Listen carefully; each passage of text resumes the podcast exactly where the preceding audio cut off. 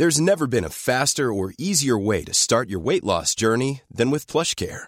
PlushCare accepts most insurance plans and gives you online access to board-certified physicians who can prescribe FDA-approved weight loss medications like Wigovi and Zepbound for those who qualify. Take charge of your health and speak with a board-certified physician about a weight loss plan that's right for you. Get started today at plushcare.com slash weight loss. That's plushcare.com slash weight loss. plushcare.com slash weight loss. Bonjour à tous, bon dimanche, vous êtes sur CNews, merci de votre fidélité, bienvenue dans la belle équipe du week-end en direct jusqu'à 17h, 3 heures de décryptage et de débat autour de l'actualité de ces dernières heures. Et avec au menu de nos discussions cet après-midi, deux enfants dans un état grave après avoir été euh, percutés lors d'un rodéo euh, urbain à Pontoise, un garçon et une fillette, tous deux âgés d'une dizaine d'années, après avoir fui le motard âgé de, 10, de 18 ans, s'est finalement rendu à la police. Comment lutter contre ce phénomène que rien ne semble pouvoir endiguer. Notre reportage et nos débats dans un instant. Nous reviendrons sur les images effrayantes d'une attaque au couteau vendredi soir à Villeneuve-Saint-Georges. Un Afghan de 29 ans a poignardé et tué un autre homme au cours d'une rixe. Il a été interpellé. Les faits se sont déroulés en pleine rue vendredi soir sous les yeux des passants qui semblent bien évidemment euh, terrorisés, mais presque, et c'est terrible de le dire hein, comme ça, habitués à ce qu'ils voient. La violence est-elle en train de se banaliser dans notre pays? Nous verrons ça avec nos invités. Et puis alors que le euh, pays s'apprête à affronter une nouvelle vague de chaleur, la sécheresse continue à battre de nouveaux records chaque jour depuis la mi-juillet. C'est selon Matignon qui euh, a activé sa cellule de crise, la plus, le plus grave épisode de sécheresse de l'histoire de notre pays. Alors euh, qu'une centaine de communes n'ont plus d'eau au robinet, d'autres sont contraintes face à cette situation de prendre des mesures drastiques. La belle équipe euh, du week-end, première partie avec autour de la table euh, cet après-midi euh, Christian Proto, fondateur du GIGN. Bonjour, Christian, bienvenue. Ravi de vous accueillir à nouveau cet après-midi. William T est avec nous également, président du Centre de réflexion Le Millénaire. Bonjour William. Bonjour. Comment ça va? Ça va et vous? Bah écoutez, très bien, en pleine forme. François Bersani est avec nous également, porte-parole Unité SGP Police d'Île-de-France. Tout va bien François? Tout va bien. Bon, nos discussions donc dans un instant, on ouvre les débats juste après le journal de euh, quasiment 14h, il est 13h59 et c'est avec euh, Adrien Spiteri. Bonjour Adrien.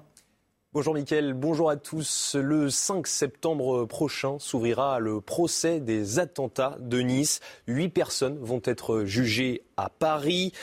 L'ancien premier, l'ancien ministre de l'Intérieur Bernard Cazeneuve, l'ex-président de la République François Hollande en poste lors du drame seront appelés à la barre de la cour d'assises spéciale. Depuis les derniers confinements, les abandons d'animaux de compagnie se multiplient sur le territoire français. Dans les refuges de la SPA, les places manquent particulièrement cet été.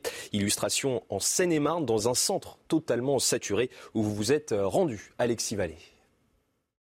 Ici, dans ce refuge, il y a environ 130 chats, une centaine de chiens et quelques lapins.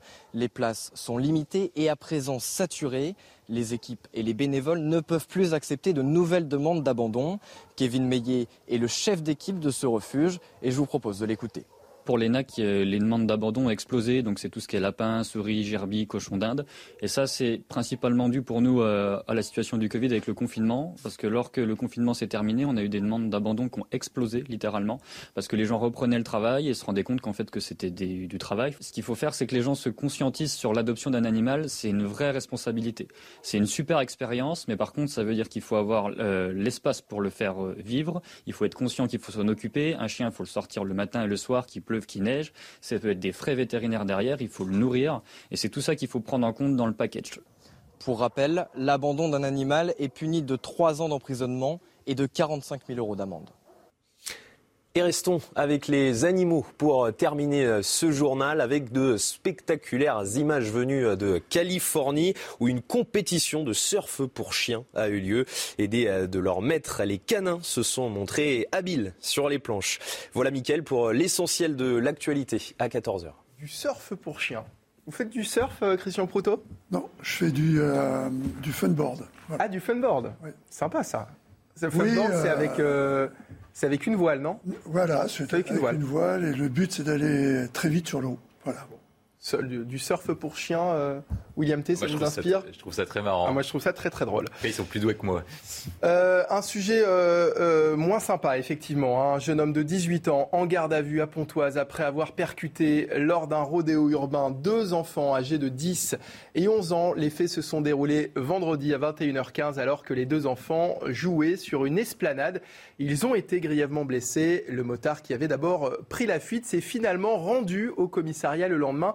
Reportage signé Mathieu Devez et Fabrice Elsner. Au lendemain du drame, les habitants de Pontoise ne cachent pas leur colère et leur émotion. On a vu euh, la détresse de la maman, on a vu le SAMU, et en fait, on, a de l'empathie et ça peut être n'importe qui d'entre nous. Je sais que c'est pas leur but de faire du mal, mais ils en ont fait. Et j'espère que ça prendra, ils prendront conscience. On est jeune, on fait des bêtises, quelquefois on dépasse les limites. Mais là, malheureusement, la ligne a été traversée. et deux enfants étaient sur la route. Les deux enfants, une fille âgée de 11 ans et un garçon de 10 ans, sont grièvement blessés. La fillette a été admise dans cet hôpital parisien. Elle souffre d'un traumatisme crânien avec des séquelles neurologiques. Le garçon, lui, a une fracture du tibia péroné. Ils ont été percutés après un rodéo urbain, une conduite acrobatique dangereuse et illégale. Ce n'est pas un sport, c'est un danger, c'est un délit, ça peut même devenir un crime. Et à ce moment-là, je crois qu'il faut recentrer le débat et faire en sorte que les victimes, une nouvelle fois, les victimes soient placées au premier plan de notre société. Depuis 2018, la loi prévoit des peines pouvant aller jusqu'à 5 ans de prison pour les auteurs de rodéo urbains. Alors, on entendait que la loi hein, euh, prévoyait des, peines pouvant aller jusqu'à 5 ans de prison pour les auteurs euh, de, de, rodéo urbain. Dans les faits, soyons sérieux, est-ce qu'un auteur de rodéo a déjà pris 5 ans de prison ferme, François Bersani je n'ai pas d'exemple récent d'une telle peine. Alors là, c'est le quantum de peine maximal hein, au, code pénal. Donc on sait très bien qu'en France, euh, on, ne va très, on va très rarement à cette peine maximum. C'est pour ça que notre organisation demande depuis plusieurs années des peines incompressibles. Alors on les demandait dans un premier temps, nous seulement pour les agressions envers euh, les représentants de l'État, euh, donc les forces de l'ordre, les élus, les soignants, les, les, professeurs, pour que le juge garde en effet une attitude, mais entre un minimum et un maximum, puisqu'aujourd'hui l'éventail est beaucoup trop large. Mais avant même d'entrer en voie de condamnation et donc en, voie de sanction, la difficulté sur les rodéos, c'est déjà de procéder à l'interpellation, parce que sans interpellation, pas de sanction. Euh, je rappelais qu'on avait à peu près 700 interpellations par an pour des rodéos, alors qu'on en dénombre 20 000, 20 000 cas à peu près. Et encore, c'est les 20 000 cas portés à la connaissance des autorités. Alors j'ai des chiffres qui concernent le Val d'Oise, hein, puisque ça s'est passé dans le Val d'Oise. Depuis avril, il y a eu 534 interventions pour des, des rodéos euh, urbains juste dans le département du, Val d'Oise, hein, du 95, et seulement 37 personnes ont été euh, interpellées, 34 motos ont, été saisies. Oui, il y avait des opérations. Pourtant, euh, la police nationale, elle ne se croise pas euh, les bras du tout. hier encore, sur le département sur lequel j'exerce, au Muro, il y a eu des opérations avec des interpellations. mais interpeller un conducteur de rodéo, eh bien, ça demande beaucoup de précautions. des précautions pour que, d'abord, les forces de police ne soient pas poursuivies si elles occasionnaient des dommages corporels non seulement à celui qui chevauche la moto, mais également aux passants euh, ou aux badauds qui pourraient être présents. Euh, on a aussi euh, des cas où il est compliqué d'aller élucider des affaires parce que ces motos sont souvent non plaquées, parce que parfois les auteurs sont casqués ou, ou capuchés. Donc l'identification de ces auteurs lorsqu'ils ne sont pas pris sur le fait est compliquée. Vous avez beaucoup de secteurs où il n'y a pas suffisamment de vidéoprotection pour pouvoir ou identifier ou suivre le euh, deux roues jusqu'à sa base.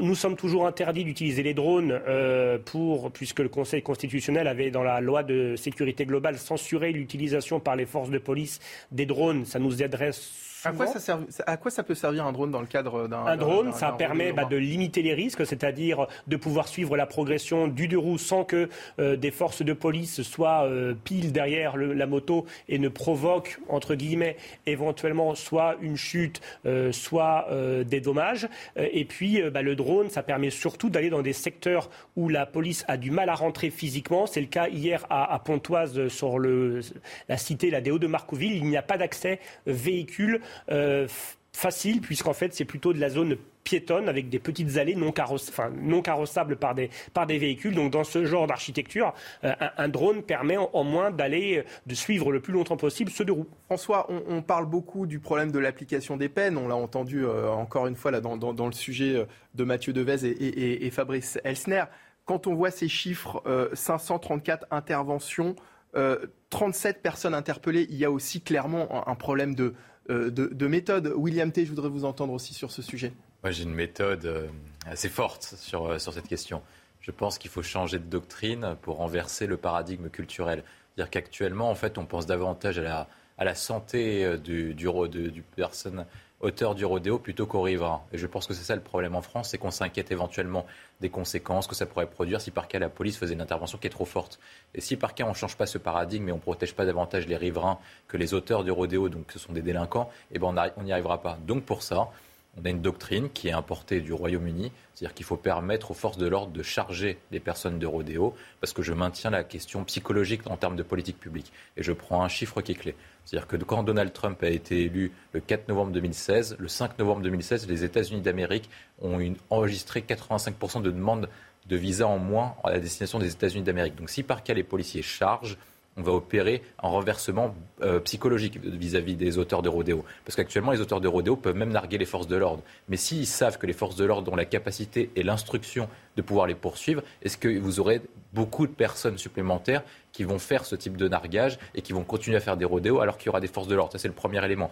J'ai noté les critiques que vous m'avez formulées hier je pense qu'essentiellement, on doit, on doit ajouter des points supplémentaires sur la question de la formation des, policiers pour qu'ils puissent faire ce type euh, d'intervention. Oui, parce que la police n'est pas, formée, pas, formée, mais n'est pas non plus très favorable à, l'idée euh, qui, qui, est avancée par euh, William T. François. William Tell le disait, si aujourd'hui les policiers sont plus que frileux, euh, plus réticents à utiliser cette manœuvre, c'est que contrairement peut-être à d'autres pays euh, anglo-saxons qui la pratiquent, nous n'avons pas la même euh, protection, on va dire, de par les autorités judiciaires et de par même la, loi, c'est-à-dire qu'on va pouvoir aller incriminer les policiers si ils occasionnent en effet des blessures et à celui, donc aux délinquants puisque c'est un délinquant, et aussi aux citoyens lambda qui serait blessé. Euh, si euh, nous étions dans un pays où euh, les les droits, on va dire, de la police nationale ou de la gendarmerie nationale euh, dépassent euh, tout le reste, euh, pourquoi pas avoir ce genre de méthode? Mais aujourd'hui, on sait, c'est comme sur la légitime défense, c'est comme sur d'autres techniques de, police. On a bien vu que même dès lors qu'on utilise certains types d'armements, comme le gaz lacrymogène, le lanceur de balles de défense, et j'en passe, on est tout de suite attaqué et pas protégé. donc c'est pour ça qu'on est réticent. Mais après, c'est en effet un changement de mentalité. Je, je ne sais pas si pour l'instant euh, l'État français est prêt à passer à cette méthode, en effet, euh, plus agressive que ce qu'on utilise actuellement. C'est-à-dire qu'aujourd'hui, on, veut faire des omelettes sans, casser des œufs. Donc, on préfère parfois ne pas interpeller à chaud un délinquant qui fait du rodéo en espérant l'interpeller à froid. Euh, mais à froid, c'est toujours plus, plus compliqué, la preuve, puisque les motos disparaissent dans les parties communes des immeubles ou elles disparaissent tout court. C'est un choix politique. On cherche à faire des omelettes sans, casser des œufs, comme euh, vient de le dire François Bersani. C'est un peu le problème. On doit pouvoir faire ce travail sans casser des œufs. On doit pouvoir le faire. Or, il faut la réalité, c'est de se dire que pour répondre comme le voudrait William, il faudra avoir des effectifs spécialisés en permanence qui soient capables de, riposte au moment où l'action se commet. Donc c'est un problème de moyens. Oui, mais ça dépasse l'entendement même techniquement. On n'a déjà pas les moyens d'avoir une présence permanente, on l'évoquait avec François, sur la présence territoriale, dont on sait quel est le mal initial de la situation de nos jeunes dans les cités, c'est qu'on n'est pas là. mais alors comment faire? Parce qu'il y a un problème. les chiffres, il y a un problème de méthode, on est d'accord. Non, mais il y a un problème de méthode qui passe également par la loi. C'est en particulier le, le modèle qui consiste déjà à pouvoir cibler tous les téléphones portables. Ça, c'est une vraie problématique actuellement par rapport aux procédures. C'est-à-dire qu'on ouvre une procédure, à ce moment-là, le juge peut demander de, pouvoir s'intéresser au, téléphone portable. Mais si, comme l'évoquait François, on utilisait les drones et qu'en plus ils soient équipés MC Catcher, c'est-à-dire des systèmes qui vous, euh, en gros, un relais embarqué qui vous dit qui est là. Qui est là, oui, mais alors vous auriez tous les noms. Et pour les téléphones portables, quel est l'intérêt du téléphone portable? C'est pour, vous savez pour était là. C'est pour anticiper. Voilà, pour, non, pas qu'anticiper. Il y a le problème du renseignement d'un côté sur le. Ah, pour la localisation avec le portable. Mais avec le portable, on les localise, l'heure et tout. Vous savez que Monsieur Intel était là ce jour-là, ce qui fait qu'au niveau de la procédure, c'est autre chose que d'avoir un renseignement où on vient vous dire, il était là. Après, le juge, qu'est-ce qu'il fait? Il instruit, on le voit assez avec pas mal de dossiers qui nous semblent surréalistes parce que apparemment, il y a tous les éléments objectifs, sauf qu'au niveau légal, ils n'y sont, pas hmm. tous. Et donc, pour construire des dossiers, il faut avoir des éléments que dont la justice se sert pour incriminer. Pour incriminer actuellement, à partir d'une localisation, c'est pas possible sans l'ouverture d'une information initiale. Et on ne peut pas faire l'ouverture d'une information. Je te parle devant un officier de police judiciaire qui connaît toute la, problématique de l'ouverture des informations et surtout des dossiers que l'on remet à la justice pour que ces dossiers tiennent debout. Donc il faut faire rentrer dans la loi quelque chose qui est psychologiquement plutôt difficile par rapport à ce qu'on appelle les libertés individuelles, mais localisé par rapport à un endroit où se déroule euh, une infraction, un, niveau d'infraction, ça serait à peu près la même chose pour le maintien de l'ordre. Je l'ai déjà évoqué sur ce plateau pour le maintien de l'ordre, on ne peut toujours pas le faire. En juin 2021, Gérald Darmanin avait annoncé qu'il faisait du rodéo urbain son cheval de bataille. Il l'avait dit publiquement, sauf qu'à côté de ça, au même moment, il avait fait passer une circulaire dans les commissariats de police pour interdire aux policiers de prendre en charge les deux roues. Une fois de plus, nous, quand on est, voilà, on n'est pas policier, on est français, on, entend ce genre de choses, on, se dit qu'on ne va pas au bout des choses, François Bersani. Alors en fait, la, circulaire, dans mon souvenir, n'émanait pas du ministre de l'Intérieur, mais de certains préfets ou de certains directeurs départementaux de la sécurité publique qui voulaient se protéger ou protéger leurs effectifs. Et euh, c'était par exemple le cas dans le Val d'Oise. Euh, et par contre, si vous étiez sur le département voisin ou si vous étiez sur la préfecture de police, il n'y avait euh, pas ce genre de notes. Donc c'était vraiment un manque d'harmonisation totale il n'y avait pas de consigne euh, homogène euh, sur ce, sur ce fait. Quant aux priorités du ministre de l'Intérieur, vous rappeliez en 2021 que la priorité était fixée sur les rodéos, mais la même année, c'était la priorité sur la lutte contre les violences intrafamiliales. C'était également la lutte contre les points de deal. C'était également, enfin voilà. Ça fait beaucoup de priorités. maintenant, c'est la lutte contre les violences aux personnes. Donc en fait, les priorités, elles s'enchaînent. C'est le, c'est le mal, euh, c'est le mal français et le mal de l'administration centrale. Elle ne sait pas faire le tri. Donc tout est une priorité. Et quand vous avez trop de priorités vous n'en avez aucune. Ça veut dire que quand le ministre euh, nous dit à la télévision que c'est une priorité, c'est aussi de la com alors ah bah, de toute façon, c'est un exercice politique. Le, ministre de l'Intérieur est un homme politique, euh, mais euh, et qui après décline des, des missions à toute l'administration centrale, puis territorialisées, mais euh, il n'est pas, euh, enfin, sans avoir fait l'ENA ni Saint-Cyr, les priorités chassent l'autre. Donc de toute façon, comme les forces de police, elles, ne sont pas extensibles à l'infini et qu'on est plutôt sur une stagnation, même si un petit effort a été fait depuis 2017, eh bien, ça ne permet pas de répondre à toutes les attentes. On est obligé de faire du tri. Et il y a eu une tellement forte pression sur les violences intrafamiliales et la lutte contre les points de deal que certains pans de la délinquance, en effet, ont été un peu, la poussière a été mise sous le, sous le tapis parfois. Euh, pour ce qui est des moyens, vous me, vous me demandiez si on n'était pas formé. Les meilleurs euh, policiers nationaux ou gendarmes qui sont formés, ce sont les motocyclistes. D'ailleurs, bon nombre de prises en charge de rodéo qui s'avèrent euh, gagnantes pour la police ou la gendarmerie, c'est lorsque c'est pris en charge par les motocyclistes qui peuvent se faufiler comme les auteurs de rodéo n'importe où, qui peuvent faire fi des obstacles de l'architecture urbaine euh, donc c'est très souvent grâce aux motocyclistes euh, que je veux saluer aujourd'hui que nous arrivons. Mais c'est vrai qu'avec des véhicules normaux, euh, il est très difficile de se faufiler dans ces quartiers difficiles ou pas difficiles, mais vu les obstacles et les chicanes, entre autres.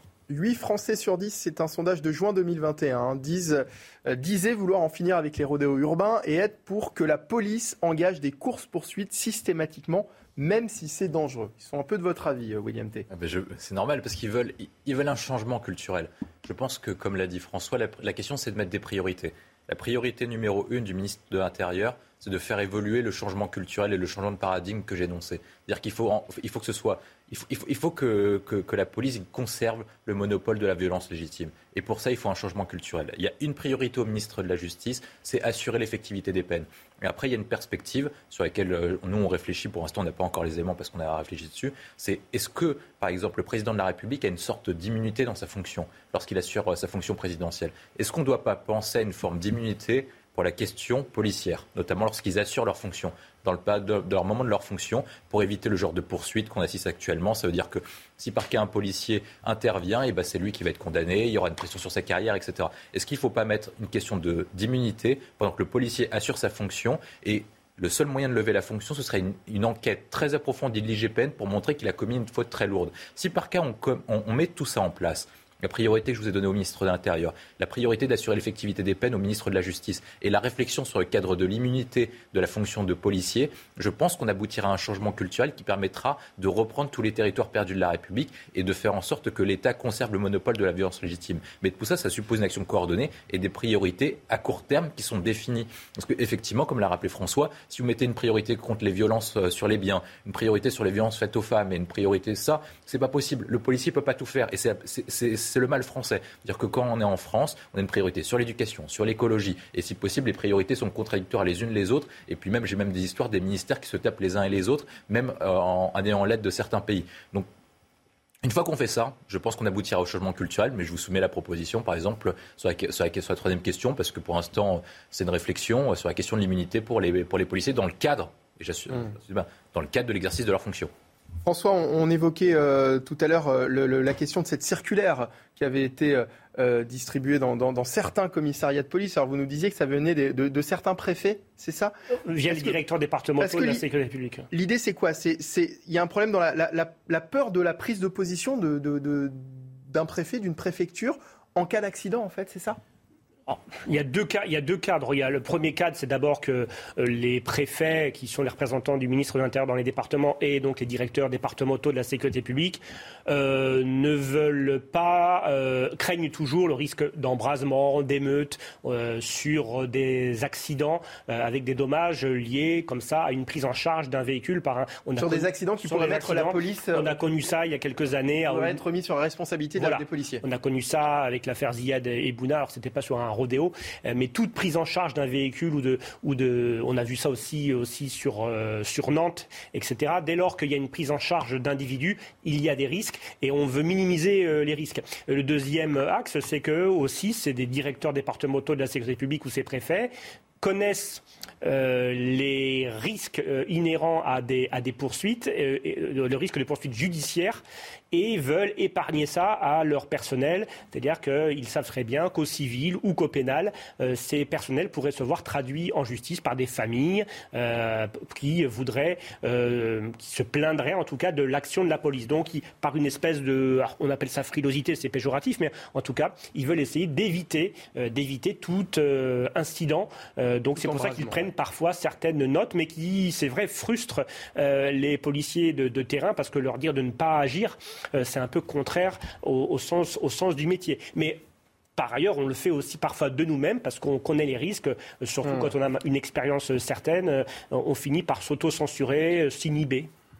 Dans le reste de l'actualité, dans le Val-de-Marne, un suspect a été placé hier soir en garde à vue après l'agression mortelle au couteau d'un homme en pleine rue. Selon valeurs actuelles, le suspect interpellé ce samedi serait un homme de 29 ans, originaire d'Afghanistan et sans domicile fixe. Alors que s'est-il passé précisément?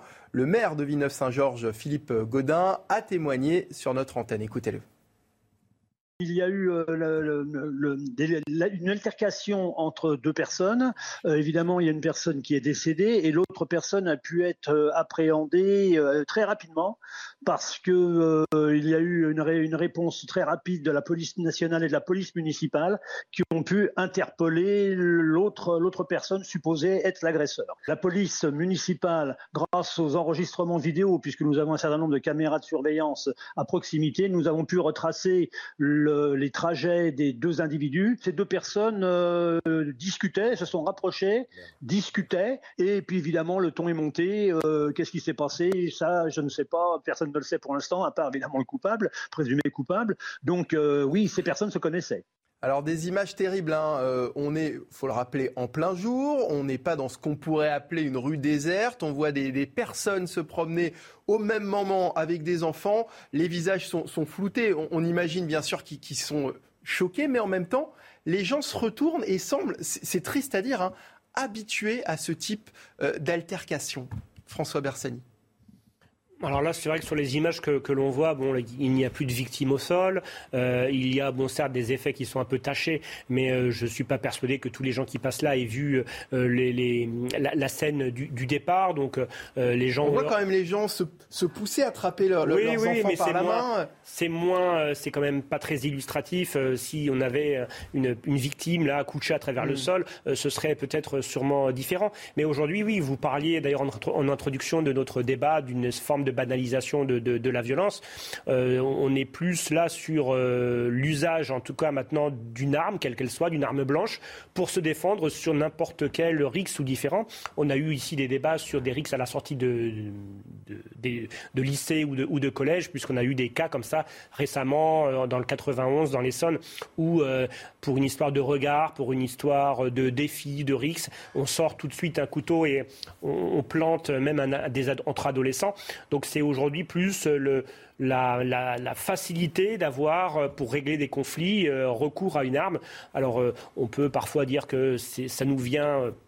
De, du continent, du continent africain où on a plus on vit plus avec le, couteau, le couteau. Ça vient aussi la, popularisation du couteau suite aux attentats, aux attentats islamiques. Mais en même temps, euh, vous avez des, Français qui, entre eux, euh, se donnent des coups de couteau tous les jours, j'exagère, mais aujourd'hui, on est plus, le problème est plus l'ultra-violence euh, ambiante. Et on n'arrive plus aujourd'hui à désamorcer des conflits autrement que par l'usage d'une arme, quelle qu'elle soit. Christian Proutot, on a ici des habitants dans certains quartiers qui se sont malheureusement habitués à ce type de violence? C'est soit ils se sont habitués, soit ils sont surpris par ce qui se passe. Donc on a le sentiment euh, qu'ils ne, réagissent pas comme il le faudrait. Il euh, y, a les deux situations. Je suis d'accord avec vous que la violence a un côté, euh, se serait banalisée à travers l'image ce qui fait que les gens n'en font plus grand-chose et surprend. Mais je ne suis pas persuadé euh, que tous soient convaincus, parce qu'on a des exemples récents où euh, des interpellations ont été faites justement par des citoyens qui ont, qui ont réagi positivement hmm. en, voyant qu'il se commettait une infraction et en interpellant la personne. Mais pour en revenir à la situation telle qu'elle pourrait être analysée à travers euh, ce fait divers malheureux, c'est qu'il y a, on le sait, la violence aux personnes a augmenté. Euh, et c'est ce que disait François, c'est-à-dire qu'on est toujours surpris de voir que pour répondre à une parole, tout d'un coup, le moindre objet qui devient un objet contendant est utilisé et entraîne une bagarre. Mais regardez également le comportement des automobilistes. C'est euh, effarant. Pour, euh, là, peut-être pas un regard, mais parce que la personne s'est mal serrée ou autre, ou autre, le ton monte ah très ben vite il y a, je pense, au niveau sociétal, un comportement qui est un comportement qui tourne très vite à l'agressivité, euh, qui est peut-être, certains disent consécutif à deux années de Covid, etc., mais qui est, à mon avis, au-delà de, la Covid et de, ses conséquences, qui est un rapport à l'autre, qui est un rapport assez inquiétant et qui mériterait, qui mériterait en profondeur à la fois une réflexion sur ce problème sociétal et d'essayer d'apporter euh, des changements. Écoutez ce, policier justement qui explique que euh, finalement pour lui ce qui s'est passé, eh ben, c'est euh, quasiment monnaie courante passe pas quelques jours sans qu'on ait ce type de violence avec armes et, de façon répétée. Donc ça, ça devient compliqué. Euh, on le dit, on le répète. Hein, la seule chose qui pourra euh, éventuellement euh, décourager certains certains individus de, de procéder de procéder de la sorte, bah, c'est tout simplement une réponse pénale à la hauteur comment remédier à, ces problèmes et comment redonner à, ces habitants de, un, peu de tranquillité, une vie normale? William T, ce policier, évoque la, question de la réponse pénale. Déjà, il faut comprendre ce qui est en train de se passer. Le rapport du, de la CIA sur le monde en 2040 marque que les sociétés occidentales sont frappées par deux grands phénomènes. La question de la radicalité. Les personnes deviennent de plus en plus radicales. Dire qu'avant, au lieu de donner uniquement une claque ou un coup de poing, bah, désormais on utilise un couteau. C'est ce qu'on appelle la radicalité. Il y a un deuxième phénomène qu'on oublie dans ce rapport, c'est qu'il parle aussi de polarité. C'est-à-dire que en fait, les personnes s'opposent et deviennent de plus en plus antagonistes. C'est-à-dire qu'avant, on pouvait résoudre un différent sur une question de dialogue. Et maintenant, les gens s'opposent directement lorsqu'ils ne sont pas d'accord sur un sujet.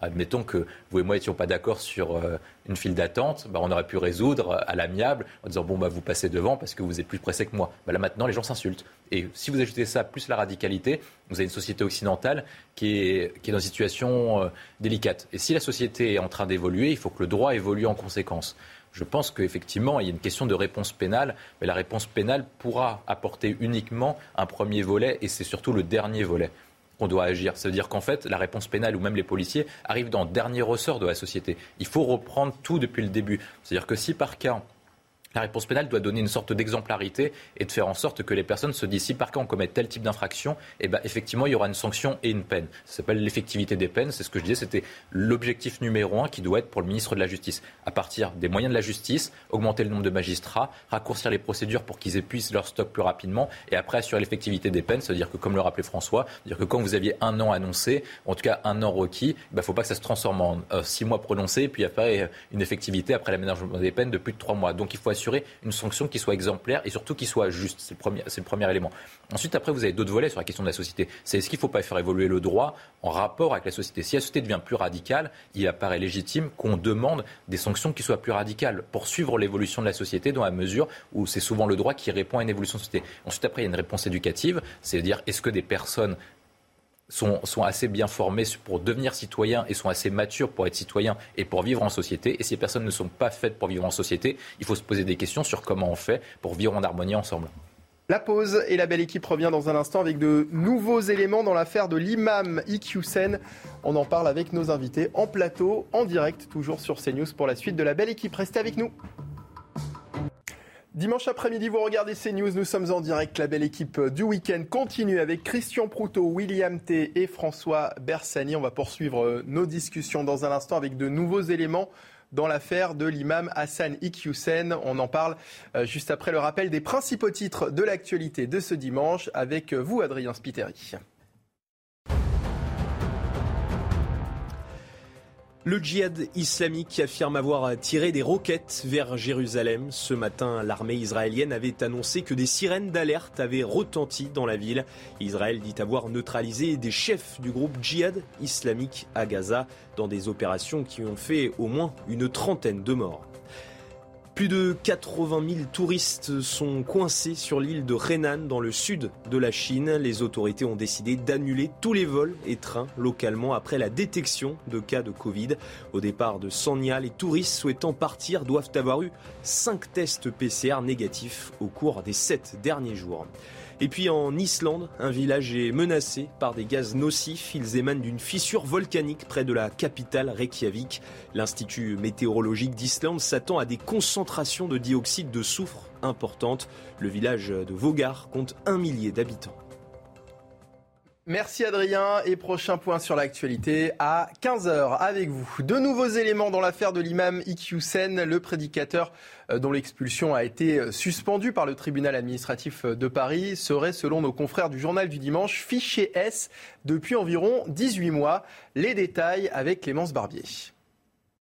Réputé proche des frères musulmans, Hassan Iqiyoussen serait fiché S depuis 18 mois selon une source proche du dossier cité dans le journal du dimanche. Selon nos confrères, l'alerte a été donnée par les services de sécurité intérieure dès 1995. Très rigoureux dans l'application du Coran, Hassani Hussein est connu pour son prosélytisme musulman.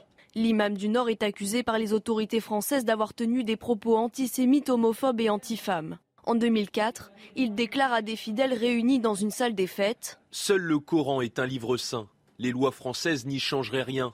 Loi qui sont institués par un gouvernement manipulé par les juifs. Lors d'une conférence en 2018, il assure Les femmes doivent rester à la maison pour s'occuper des enfants et de leurs maris. La justice estime que l'imam n'a pas réitéré des propos antisémites après 2014, ni qu'il ait encouragé son auditoire au séparatisme. Il échappe donc pour le moment à son expulsion vers le Maroc. Gérald Darmanin a annoncé faire appel de cette décision devant le Conseil d'État. L'institution devrait se prononcer avant la fin de l'été. Et avec nous pour en parler, j'accueille Nathalie Goulet, sénatrice UDI de l'Orne, vice-présidente de la commission des lois. Bonjour. Bonjour. Merci d'avoir accepté d'être avec nous euh, cet après-midi. Euh, on apprend donc que cet imam Hassan Iqiyoussen est fiché S. Est-ce que ça change quelque chose, clairement? Non, alors euh, d'abord, je ne vais pas intervenir sur une affaire en cours, vous savez, ça, ne se fait pas. Mais euh, cet individu était connu des services depuis longtemps. Euh, moi-même, j'avais posé en 2019 une question d'actualité au gouvernement, puisqu'il avait organisé des collectes en ligne pour une école d'ouléma en Mauritanie. Euh, qui était par ailleurs fermé par les autorités mauritaniennes comme, euh, comme étant euh, lié aux frères musulmans et portant atteinte à la sécurité de la Mauritanie. Donc c'est quelqu'un qui de toute façon était déjà connu des services. De nouveaux éléments qui peut-être viennent aussi souligner une forme de, laxisme de la part du, du gouvernement Écoutez, je ne crois pas. On est dans un état de droit, on le répète les uns et les autres euh, en fonction des arguments dont on a besoin. Mais, euh, euh, probablement que nos, services ont, trouvé que cette fois-ci, les charges étaient suffisantes pour pouvoir engager cette procédure. Est-ce qu'on peut rappeler rapidement, hein, Nathalie Goulet, ce qu'est un fichier S pour ceux qui nous regardent? Alors, la, fiche S, c'est une indication de ce que l'individu peut présenter un risque pour la sécurité.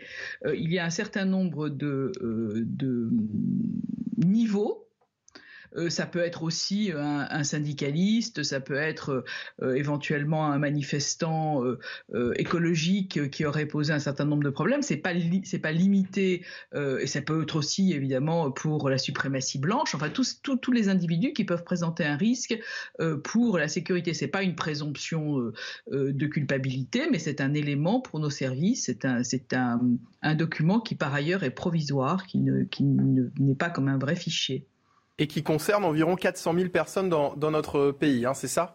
À peu près. À peu près. François Bersani? Oh non, je voulais pas interrompre euh, Madame la sénatrice. Juste pour rappeler pour vos téléspectateurs, parce que souvent, en effet, il y a une méconnaissance. On pense que la fiche S, euh, c'est forcément quelqu'un qui a fait l'objet euh, d'une infraction en matière comme ça de, de, sûreté ou de sécurité intérieure. On pense que c'est quelqu'un, que c'est un argument qui va peser dans la balance pour prendre une décision, par exemple d'expulsion, parce qu'un fichier S c'est dangereux, donc ça doit être expulsé. En fait, il faut savoir que les fiches S, donc ce sont des fiches au fichier des personnes recherchées. le fichier des personnes recherchées, il comporte des fiches par famille avec des lettres de l'alphabet. Si vous êtes un mineur en fugue, vous avez une fiche M. Si vous êtes recherché par la justice, vous avez une fiche J. Si vous êtes un évadé, vous êtes une fiche E. Et si vous êtes signalé pour des atteintes à la sûreté de l'État, ou enfin, en tout cas qu'on pense que vous pouvez attenter à la sûreté de l'État, vous avez une fiche S comme sûreté. Donc en fait, c'est un, vous êtes dans le fichier des personnes recherchées, dans une catégorie, mais c'est pas parce que, en fait, souvent les services de sécurité intérieure vous mettent au fichier pour attirer la pour signaler et pour attirer attirer l'attention des services de police et, de gendarmerie à travers toute la France. Lorsqu'une personne fichée est contrôlée, euh, ça permet d'attirer l'attention des, policiers, éventuellement de faire remonter du renseignement opérationnel. Mais c'est pas la preuve, euh, pas la preuve d'une incrimination à, lui imputer ou euh, d'une cause d'expulsion. Et ce n'est absolument pas effectivement un motif d'enfermement ou, ou d'expulsion. Christian Proutot oui, oui, je pense qu'il est. Euh, François a raison de bien préciser ça. Bah, ça fait un moment que euh, tout tourne autour de ces fichiers euh, S et où, du coup, l'idée d'être fiché S dans l'esprit des gens et à travers la, communication qui a pu en être faite serait une raison pour l'enfermement immédiat. Ça ne veut pas dire qu'il y a une infraction en cours, mais c'est les gens qui potentiellement, soit par leurs propos, soit par leur rencontre, les gens qui fréquentent, sont, à travers des, éléments de renseignement objectifs, soit, mais pas suffisants pour euh, faire un début d'information judiciaire, sont des gens, entre guillemets, euh, remarquables. Parce que, voilà. Mmh. Euh, la surveillance de ces, de ces personnes est-elle suffisante, Nathalie Goulet? Vous savez, on l'a vu dans des histoires euh, tragiques euh, antérieures, hein, que ce soit les frères Kouachi ou dans d'autres cas où il y a eu des attentats euh, et, des, drames. Les gens étaient fichés S, mais si les si les individus ne n'ont pas de d'actes euh, particulier, la fiche se périme. Au bout de deux ans, ils, perdent. Mais normalement, on peut considérer que de toute façon, on ne peut pas avoir un policier ou un gendarme derrière chaque fiche S. Donc on peut considérer aussi, et on l'a dit à plusieurs reprises, euh, que le, le, le suivi n'est pas, euh, n'est pas forcément euh, suffisant. Mais encore une fois, on ne peut pas mettre un policier ou un gendarme derrière chaque FICS. C'est, c'est un, c'est un, élément, un élément d'un ensemble, la fiche S. C'est vrai que c'est quelque chose qui, a pu perturber aussi euh, les Français, parce que dans de nombreuses affaires, dont effectivement toutes les, affaires que, vous venez de nous, citer, on nous dit oui, mais cette personne était sous surveillance. Cette personne était, euh, était, était fichée S. Oui, Christian Proutot, non, elle n'était pas sous surveillance, elle était fichée S. S, ce n'est pas surveillance, c'est sûreté. Parce que, euh, pour aller même un peu plus loin que ce que disait Madame la sénatrice, c'est pas une personne qu'il faut pour surveiller quelqu'un. C'est minimum quatre. Ouais, ça. Donc tout ça n'est pas aussi simple qu'on pourrait le penser. C'est un ensemble de connaissances du milieu euh, du milieu de délinquance ou proche de la délinquance, qui est, nécessaire dans le cadre du travail d'investigation des policiers, c'est du renseignement, euh, des fois renseignement brut d'ailleurs, euh, ce qui fait que il faut pas, il faut se dire que heureusement que l'on a ça. Il ne faut pas oublier qu'à un moment, les lois sur la protection individuelle ont fait disparaître pratiquement tous les, tous les fichiers qu'avaient les brigades de gendarmerie ou le commissariat. Donc c'est une centralisation de l'information qui est sous contrôle, qui permet justement d'avoir une approche de, de, milieu euh, pas forcément dangereux, mais délinquant ou proche de la délinquance, euh, qui est intéressante en matière d'exercice euh, de la police. Mais vous oubliez une chose, c'est qu'il y a des événements qui sont produits où les gens n'étaient pas fichés. Donc on n'a pas la connaissance totale en amont de ce qui pourrait se passer et des gens qui pourraient commettre euh, des méfaits. William T. Je suis pas sûr qu'en fait on doive conserver le, le titre, en tout cas de fichier S, parce qu'en fait, la, les Français se disent la personne était fichée S, elle a commis un acte, qu'est-ce qu'elle a Ça porte à confusion. Je pense que ça porte à confusion, parce qu'ensuite, après, on accable le gouvernement, les policiers, en disant qu'est-ce qu'ont foutu les policiers, c'était évident. C'est la faute de la qualification. Oui, non, mais c'est la faute de l'interprétation qui en a été faite. En fait, le une mythologie qui est née sur le fichier bah, S. Le titre, le titre de fichier S se dit, bah, ça, ça fait terriblement peur, c'est-à-dire que ça, ça, fait la top list, on a l'impression que c'est le top d'Al-Qaïda, donc on a l'impression de l'attraper. Oh, Et je pense que ça interroge, parce que moi je sais que quand j'étais plus jeune, quand il y avait les attentats du, du, du 13 novembre 2015 ou même de janvier 2015, et quand, on avait indiqué dans la presse que c'était des personnes qui étaient fichées, qui étaient suivies, les Français se posent naturellement la question, mais pourquoi est-ce qu'on n'a pas agi en amont sur ces personnes? Et ce qu'on oublie souvent, c'est qu'on est en état de droit. C'est-à-dire que tant que la personne n'a pas commis une infraction, on ne peut pas agir au préalable. Sinon, ce serait, sinon on ne serait plus un état de droit, mais on serait un arbitraire. Et le deuxième point, c'est que je pense que sur la question de la surveillance, Peut-être qu'il faut peut-être mettre plus de distinction et mettre plus de priorité, mais ça c'est plutôt votre job et vous connaissez mieux que moi sur comment faire. Mais en tout cas, je pense que le titre de fichesse porte à confusion parce qu'il regroupe des personnes de catégories complètement différentes entre les personnes de totalitarisme islamique et les personnes de questions de sûreté. Et en complément, vous avez le FSPRT, alors ça, oui, ça il, mais qui est un, un fichier mmh. beaucoup plus affiné, en tout cas, qui est beaucoup plus fin donc sur les personnes en, en risque de radicalisation. radicalisation ouais. euh, donc là, c'est un fichier, par contre, qui, euh, qui écrème, on va dire, euh, par rapport au fichier global euh, des personnes recherchées. Alors pour revenir à la personne donc, qui nous intéresse, Hassani Hussein, un imam réputé proche des frères musulmans. Mais qui sont les frères musulmans? C'est vrai qu'on on en a parlé notamment hier sur ce plateau. Quelle est leur doctrine? Élément de réponse cet après-midi avec Amandine Rouve et Nathalie Goulet. Vous restez avec nous évidemment. Lutter contre l'emprise de l'Occident, voilà le mot d'ordre des frères musulmans. Hassan al-Banna, un instituteur égyptien, fonde le mouvement au début du siècle. Dans les années 2000, il devient un pilier de la réislamisation du monde arabe et se développe peu à peu en Europe.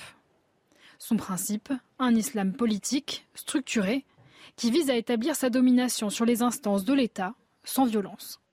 Les frères musulmans s'appuient notamment sur la taqiyya, un moyen d'intégrer l'islam à la société de façon discrète. La notion de taquilla, qui est la dissimulation, veut dire qu'on peut avancer masqué. C'est-à-dire que pour conquérir le pouvoir, on peut utiliser tous les arguments, euh, tout, ce qui est à, euh, comment, apporté pour essayer justement de, se mettre dans cette conquête du pouvoir. Donc ça veut dire utiliser les institutions judiciaires, bien connaître euh, ces, mêmes institutions dans le pays concerné, utiliser la politique aussi, se présenter aux élections et surtout essayer de noyauter euh, tout, un tas d'organisations qui vont permettre justement au mouvement de prospérer et d'asseoir son pouvoir. Institutions, organisations étatiques, mais aussi des mouvements locaux ou des associations.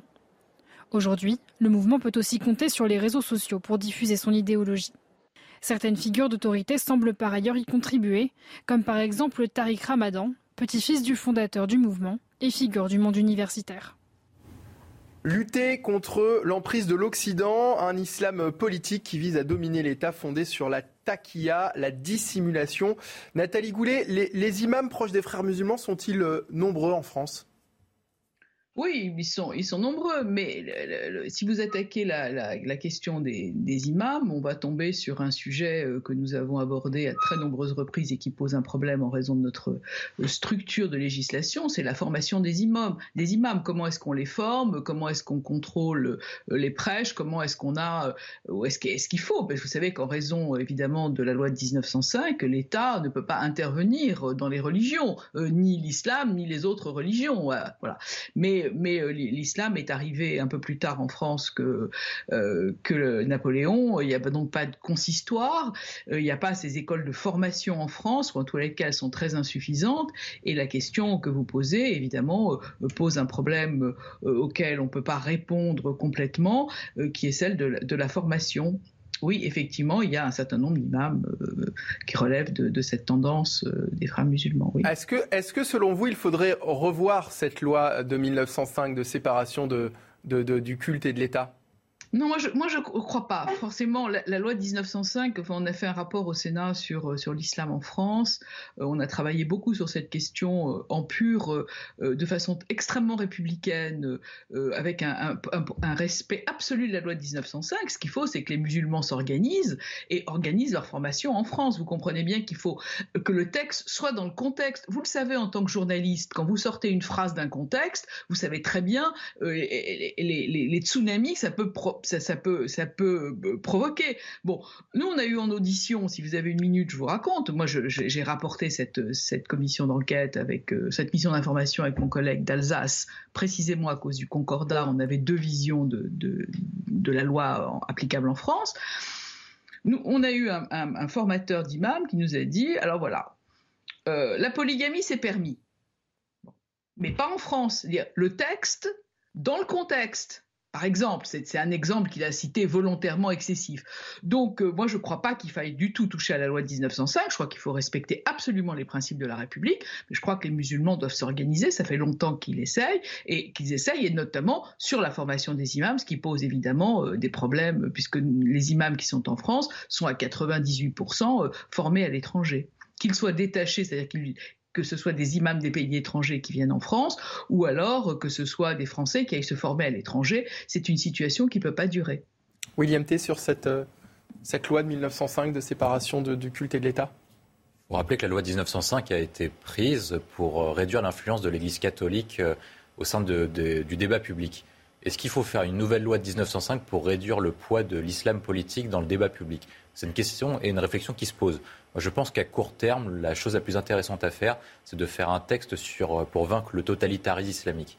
Pourquoi est-ce que je parle de totalitarisme islamique? Parce qu'en fait, vous avez un islam, notamment un islam politique, notamment des frères musulmans, qui essayent de prendre l'emprise sur la société par le bas, notamment à travers l'emprise sur les quartiers. Et pourquoi est-ce qu'on parle de totalitarisme? C'est parce qu'ils veulent tout réglementer aussi bien les pouvoirs publics, nos relations politiques, mais même la question de la vie privée et ce qu'on doit faire euh, dans le cadre de notre vie privée. C'est pour ça qu'on parle de totalitarisme conquérant. Pour ça, il y a plusieurs solutions. il faut d'abord mener une politique extérieure qui soit claire, c'est-à-dire qu'il faut être clair vis-à-vis des pays qui veulent commettre de l'ingérence chez nous, à commencer par la Turquie de Erdogan, certains pays du Maghreb et certains pays du Golfe, en disant que si par cas vous voulez mener une politique d'entrisme chez nous, eh ben vous auriez des sanctions diplomatiques, économiques et même financières contre votre pays en question.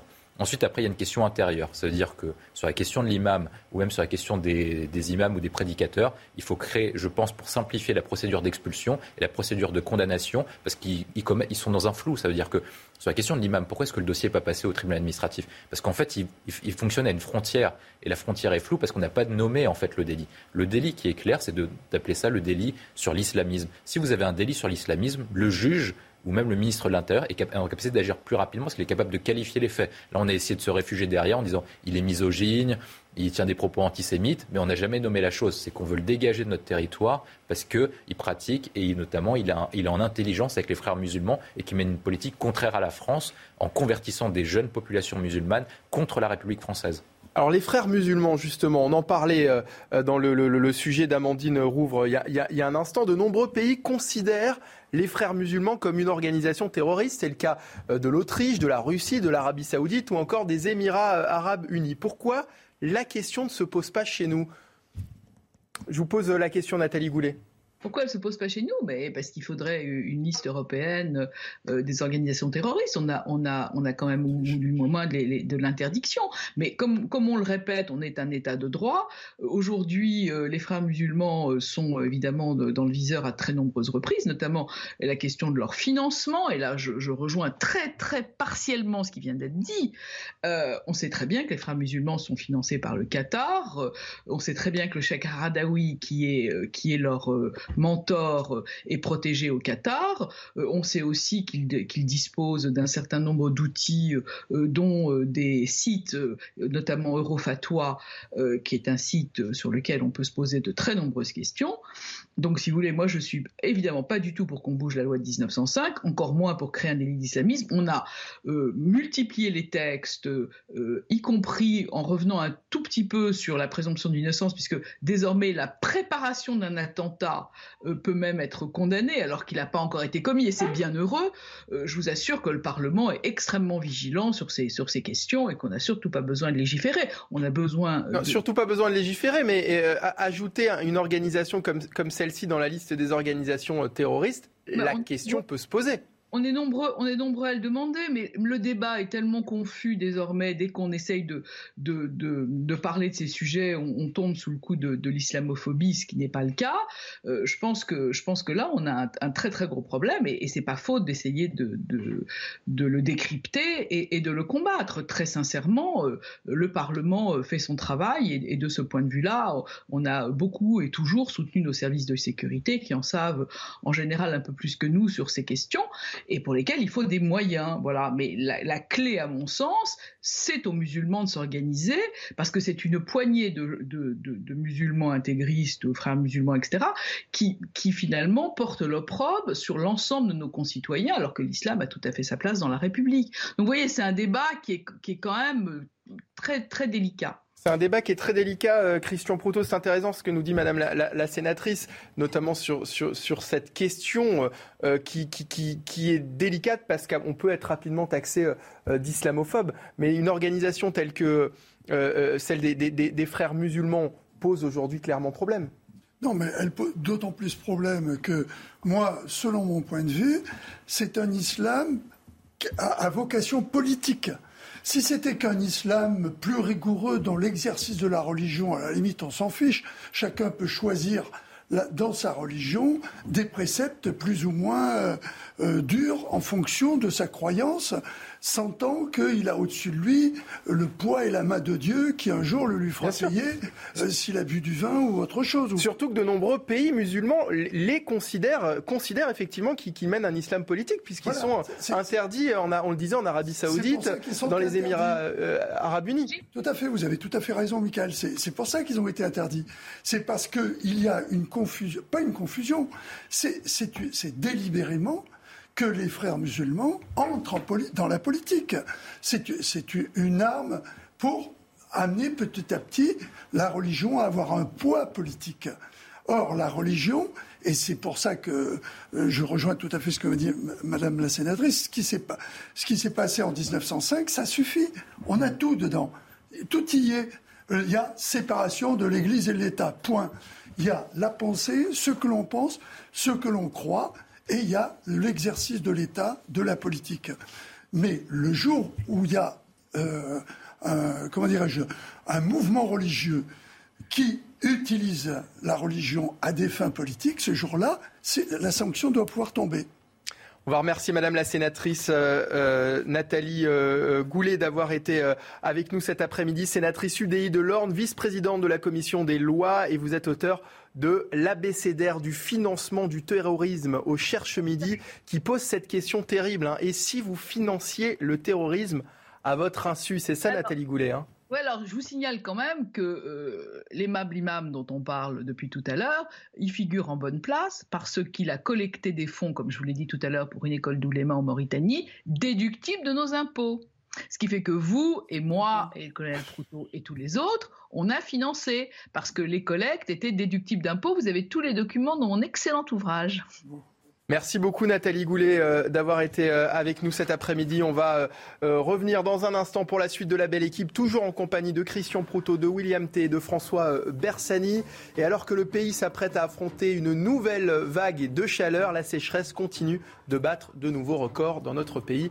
On en parle dans un instant, juste après la pub. Restez avec nous, toujours en direct sur CNews.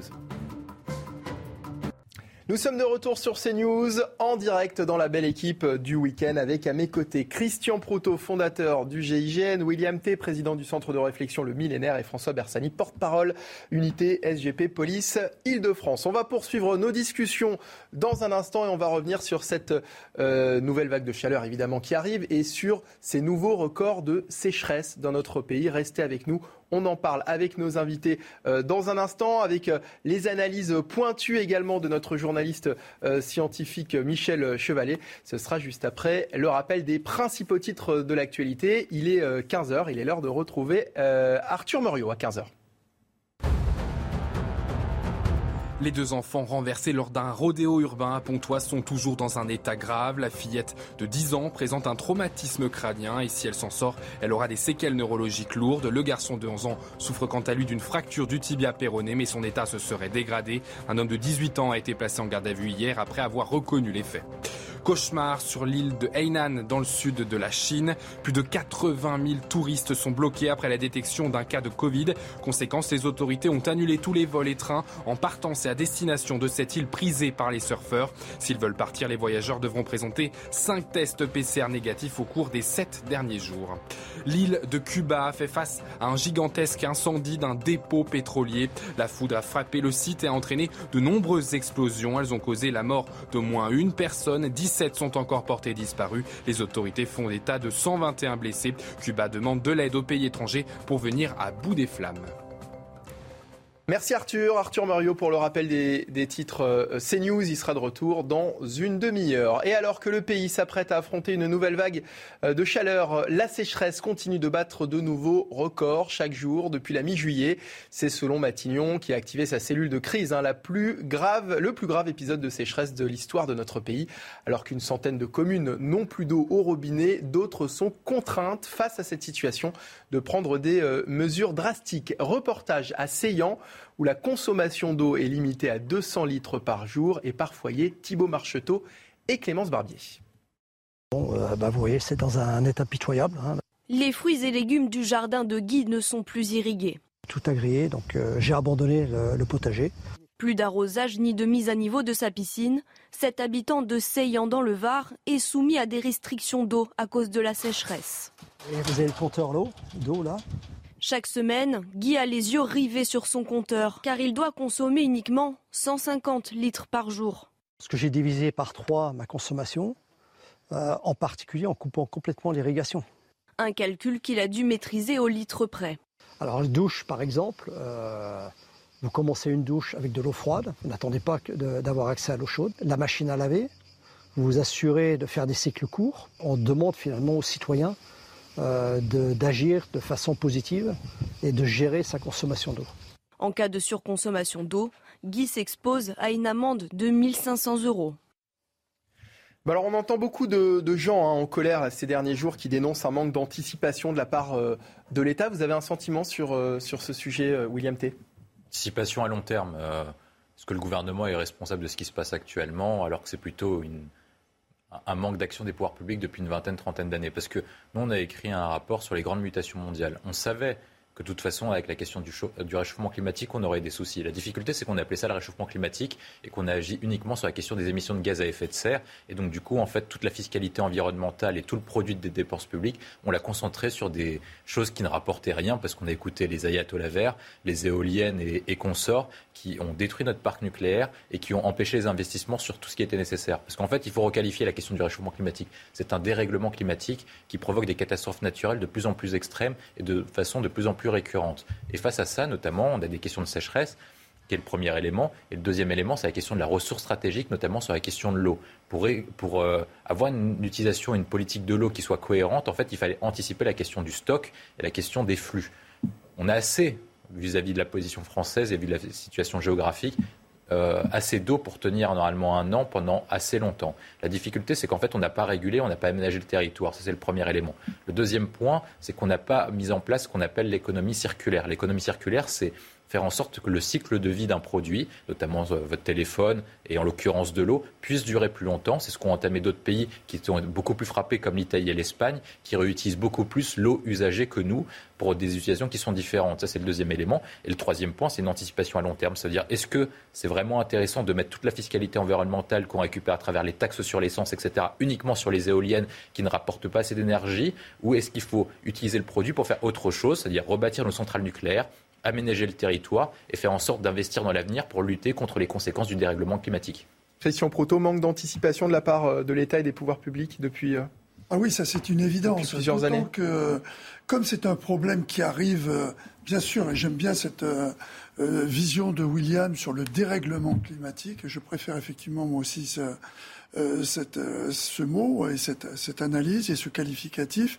Il y a, il y a, on le sait, euh, des épisodes, par exemple Sevenol, qui font que d'un coup de l'eau, il y en a trop parce que ça déborde, que le, la manière dont même l'urbanisme est fait fait qu'il n'y a plus que du ruissellement et que cette eau retourne à la mer très rapidement.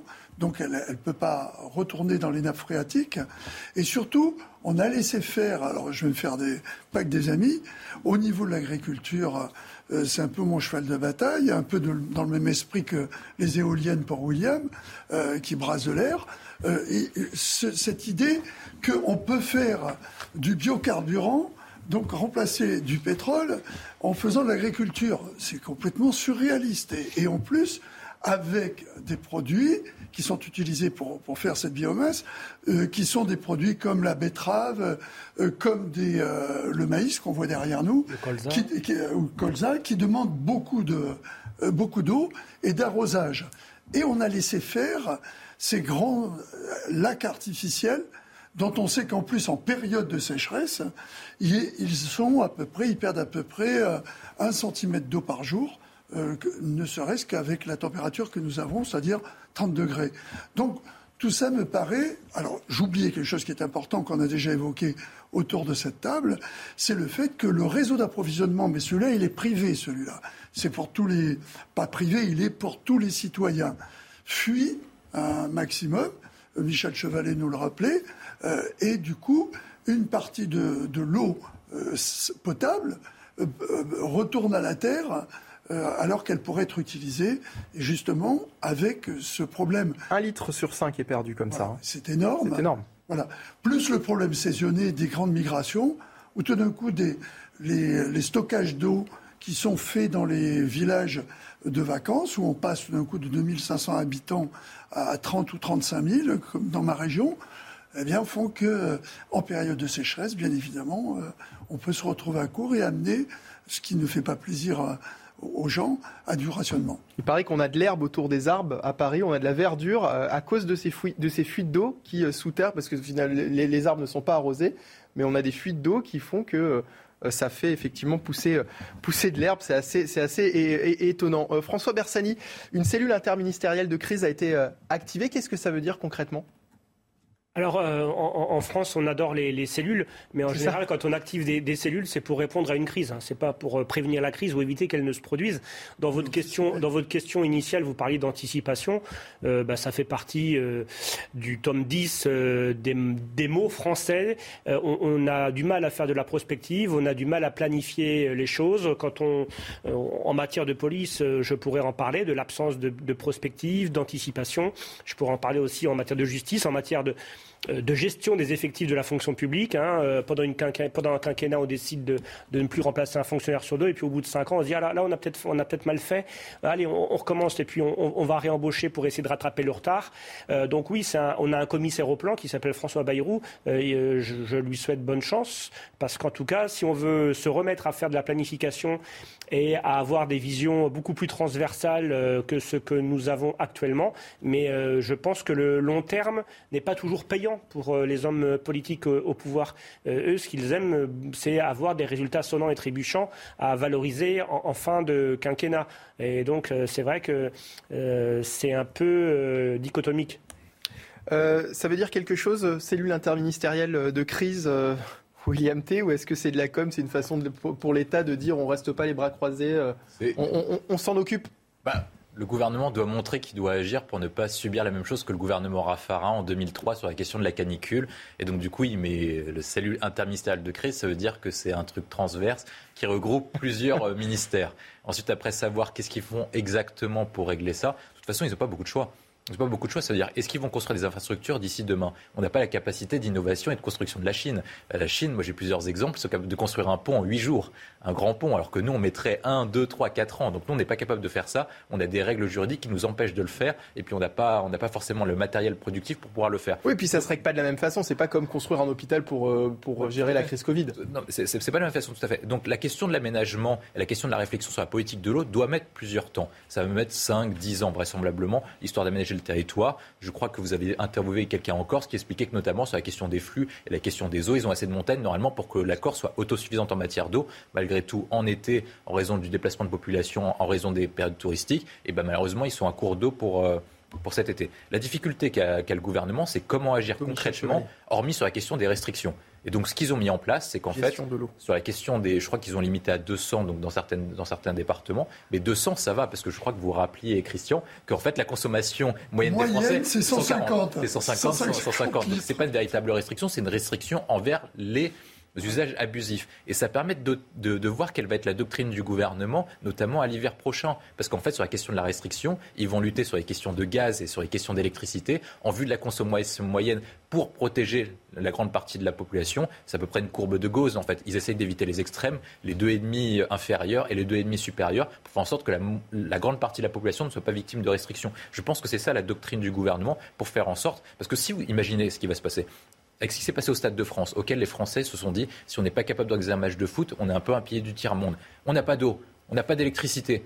Au bout d'un moment, les Français peuvent légitimement se poser la question si la France est en voie de déclassement qui est durable. Et je pense que ce qu'essaie d'éviter le gouvernement pour éviter la question du rationnement, notamment sur toutes ces questions. On parlait hier sur ce plateau de catastrophe agricole si cette sécheresse venait à, durer. Écoutez notre journaliste scientifique Michel Chevalet qui, euh, sur ce sujet, nous expliquait qu'il existe heureusement des solutions. Il faut bien reconnaître que nous, Français, nous vivons dans un pays, disons, tempéré, au 45e degré de latitude, c'est-à-dire que l'on est à mi-chemin entre l'équateur et le pôle. Et de fait, eh bien, on était un pays qui ne souffrait pas du manque d'eau, qui était bien arrosé par les flux océaniques. Seulement voilà, la situation est en train de changer. Comment s'adapter? On peut s'adapter en changeant de mode de culture, avec des cultures qui consomment moins d'eau. Mais surtout, il faut revenir à des choses qu'on a oubliées. Le meilleur moyen d'utiliser l'eau, c'est l'irrigation. Elle ne représente que 5% de la consommation d'eau, contre par exemple 30% pour l'Italie. Regardez ce qu'ont fait euh, les Arabes et les Espagnols dans les jardins de l'Alhambra. Donc inspirons-nous de ce qu'ont fait les pays qui, eux, manquent quotidiennement d'eau, c'est-à-dire les pays du bassin méditerranéen. Et donc il y a des réponses et des solutions. Prendre exemple sur d'autres pays, Christian Proutot, il me semble que c'est pas notre force hein, en général. Hein. Non, parce qu'on a, on, pense quand même qu'on est un pays important et qu'il n'y a pas besoin de regarder chez les autres. Je voudrais revenir sur cette notion de crise à travers euh, ce que vous évoquiez tout à l'heure euh, sur le comité Théodule, euh, qui est une, une grande spécialité, comme le rappelait François, de notre pays. La gestion de crise, c'est quelque chose qui est posé depuis longtemps à titre indicatif. L'Europe avait prévu de déployer un système de gestion de crise européen. Ça fait déjà dix ans. Euh, il n'est toujours pas développé. La notion de gestion de crise, notre exemple, ça a été pendant un moment un, terme qui, qui était fascinant, qui s'appelait le plan Orsec. Dès qu'il y avait une grande crise, on déclenchait le plan Orsec. Et là, c'est l'ancien préfet qui vous parle. Déclencher le plan Orsec, c'était quoi? Eh ben, C'était ouvrir un cahier sur lequel il y avait une liste de téléphones et de gens qu'il fallait appeler. Donc, avant d'arriver aux mesures techniques qu'il fallait mettre sur place. Il, y avait encore du temps. Donc on répondait à la crise au départ en essayant de trouver les, les gens qui étaient le plus à même de pouvoir répondre à cette crise simplement avec un coup de téléphone. Mais ce n'était pas de l'anticipation. Il n'y avait pas du tout d'anticipation. Or, si on mettait en place, euh, comme, comme cela a été dit autour de cette table, déjà en amont, euh, comme le, le, nouveau responsable du plan euh, Monsieur Bérou, moi j'avais trouvé ça que c'était bien tout d'un coup de se dire on va se projeter sur l'avenir mm. et développer quelque chose. Mais c'est vrai que la réalité politique amène à ce qu'il faut répondre tout de suite à un problème dont on sait que la solution sera peut-être pour être peut-être construite dans dix ans et dont on ne retirera pas le bénéfice politiquement tout de suite. Et ça, c'est plus difficile à obtenir en matière de responsabilité. Bon, et pour revenir à ce que Michel Chevalier vient de nous dire, il va falloir changer nos, nos habitudes et nous réinventer à tous les niveaux, Christian. Oui, il faudra se réinventer justement pour ne pas se retrouver dans cette situation. Mais est-ce qu'on on est, on est, est qu'on en a la capacité? Voilà. Est-ce qu'on est capable de le faire ou la volonté ou la volonté politique? Ramener tout d'un coup tout autour de la table, puisque c'est le grand truc là où il va falloir faire un grand débat autour de l'agriculture et la nouvelle agriculture en fonction du manque d'eau. Euh, demain, on va nous proposer un débat à tous les, à tous les coups. William T., pourquoi lorsqu'il s'agit de s'adapter, de se réinventer en France, on a autant de difficultés? Et, et dans plein de domaines d'ailleurs La France est un pays millénaire qui a survécu aux guerres, aux occupations et aux défaites. Et on a toujours pensé qu'on avait un modèle singulier à défendre. C'est la spécificité française. La difficulté, c'est qu'on arrive à une sorte de tournant et de croiser des chemins. Notamment avec l'arrivée de la mondialisation et de ce qu'on appelle la révolution Reagan-Thatcher, qui met en place le néolibéralisme dans les années 80. On a pensé en fait à chaque fois qu'on avait un modèle spécifique à défendre, et là notre modèle spécifique à défendre, qui était le modèle gaulien en fait, modèle gaulien planificateur et qui était basé sur la grandeur de l'État, était en fait mis à mal vis-à-vis de la mondialisation, parce qu'en fait on était exposé, on vivait plus uniquement sur un pays plutôt protégé sur le plan des frontières et sur le plan de la consommation intérieure, mais on était exposé à la concurrence internationale. Et une fois qu'on était exposé à la concurrence internationale, en fait, on a conservé certains. En fait, on a ouvert ce qu'on ne devait pas ouvrir et on a fermé ce qu'on devait ouvrir. c'est ça le paradoxe français sur lequel on est abouti principalement. Je prends quelques exemples en tête. On a conservé le modèle de laïcité, qui est notre modèle unique, universel. Par contre, on a une difficulté, c'est qu'en fait, face à la mondialisation, est-ce que le modèle laïcard est tenable face aux flux migratoires, notamment à la concurrence des pays anglo-saxons, sous influence anglo-saxonne, notamment le Royaume-Uni et les États-Unis? Ça, c'est le premier élément. Deuxième élément, c'est la question, par exemple, du temps de travail. On a fait une chose qui est inédite dans le monde, c'est que, alors que les autres pays augmentaient leur temps de travail, nous, on a baissé le nôtre, à la fois sur la question des retraites, donc l'âge légal tout au long de la vie, et de façon hebdomadaire sur les 35 heures. Et ensuite, après, on peut se poser la question suivante, c'est est-ce que ça marche? Est-ce que euh, les autres pays veulent s'en inspirer? Moi, je pense qu'on a un truc spécifique en France, c'est qu'en fait, les solutions qu'on prend qui apparaissent comme innovantes ou géniales sur le plan politique, bah, je connais aucun pays. Comme moi, il n'y a jamais personne qui m'a appelé pour me dire William, comment on fait pour mettre en place les 35 heures dans notre pays? C'est un truc fabuleux.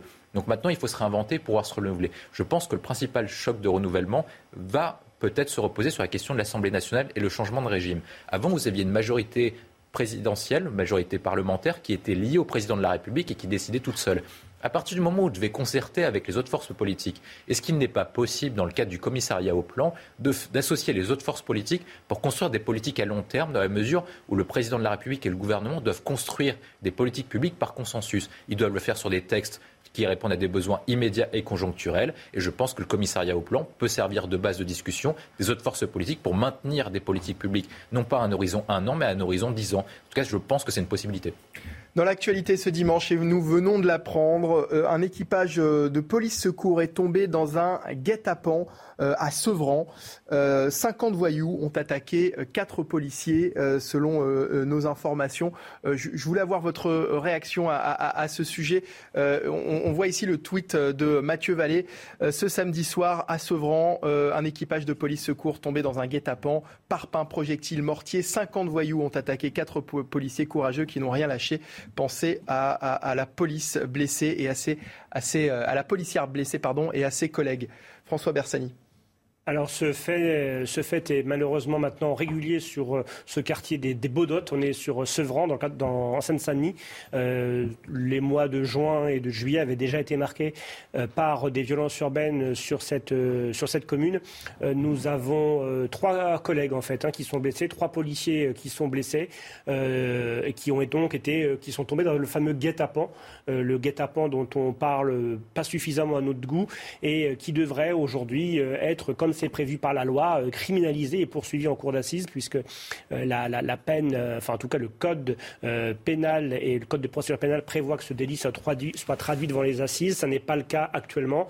il va y avoir aussi la besoin d'un choc, d'un choc au niveau justice pour commencer Enfin, pour commencer. Oui, pour commencer à traduire les bons délits ou les bons crimes devant les bonnes cours, parce que parfois, pour des soucis soit de rapidité, euh, soit d'économie, parce que la cour d'assises, c'est lourd et, ça coûte cher, eh bien, on, correctionnalise beaucoup. Et à force de, correctionnaliser, eh ben, pour nous, on, banalise. Donc aujourd'hui, euh, oui, j'apporte tout euh, mon soutien à, ces policiers. on a certes du matériel qui a été très rudement dégradé. on voit bien. Trois policiers dans un véhicule de, patrouille ont été blessés légèrement. Le véhicule dans lequel ils se trouvaient a été dégradé, comme on peut le voir sur ces images. Ça s'est passé hier soir aux alentours de, 23 heures. Des policiers en, patrouille qui ont été donc euh, euh, la cible de, jets de projectiles et de tirs de, de mortier. Christian Proutot, votre réaction?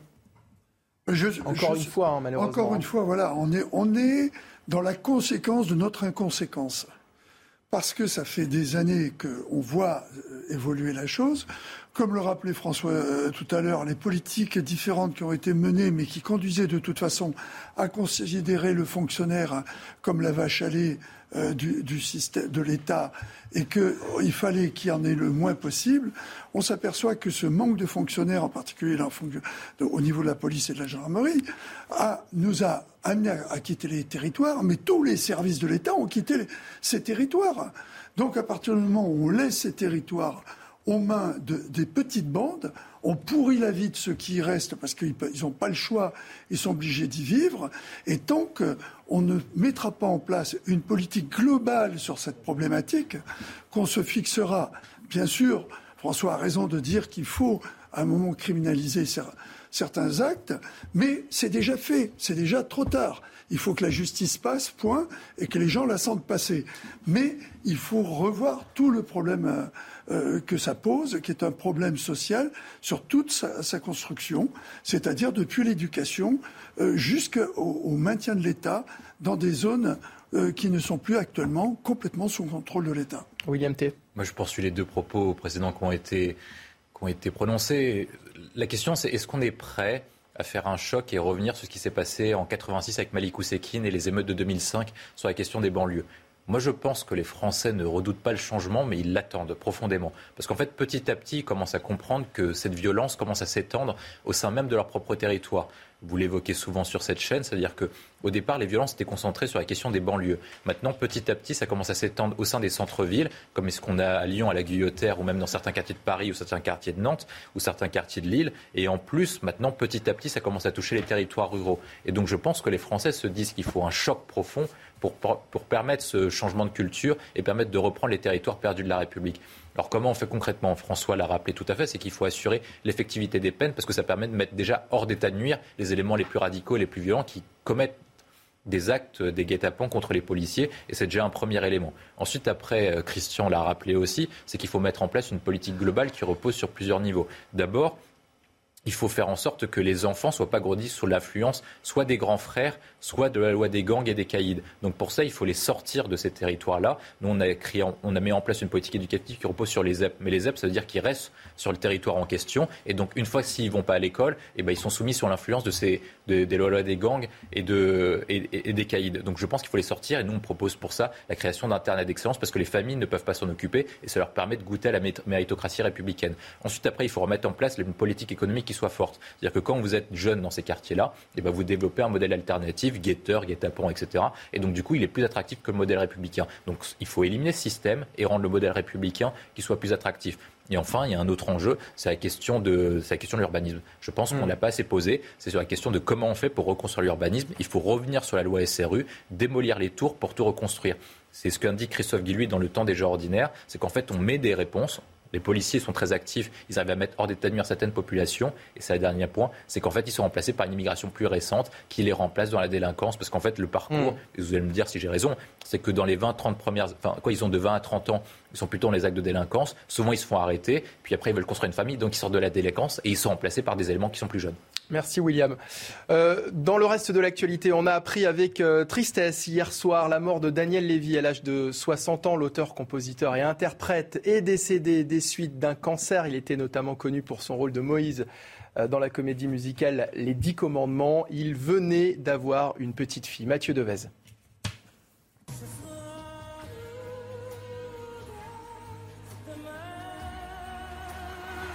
Daniel Lévy s'est éteint à l'âge de 60 ans.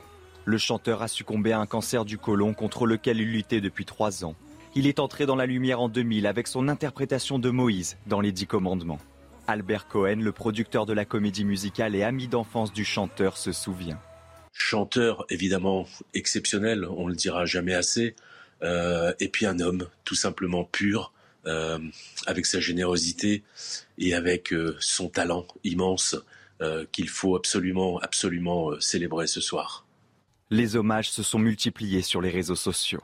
Je suis très triste d'apprendre à l'instant que Daniel Lévy nous a quittés. Je pense très fort à ses proches. C'était un immense talent et un exemple d'humilité. Il va nous manquer. Mes sincères condoléances à sa famille.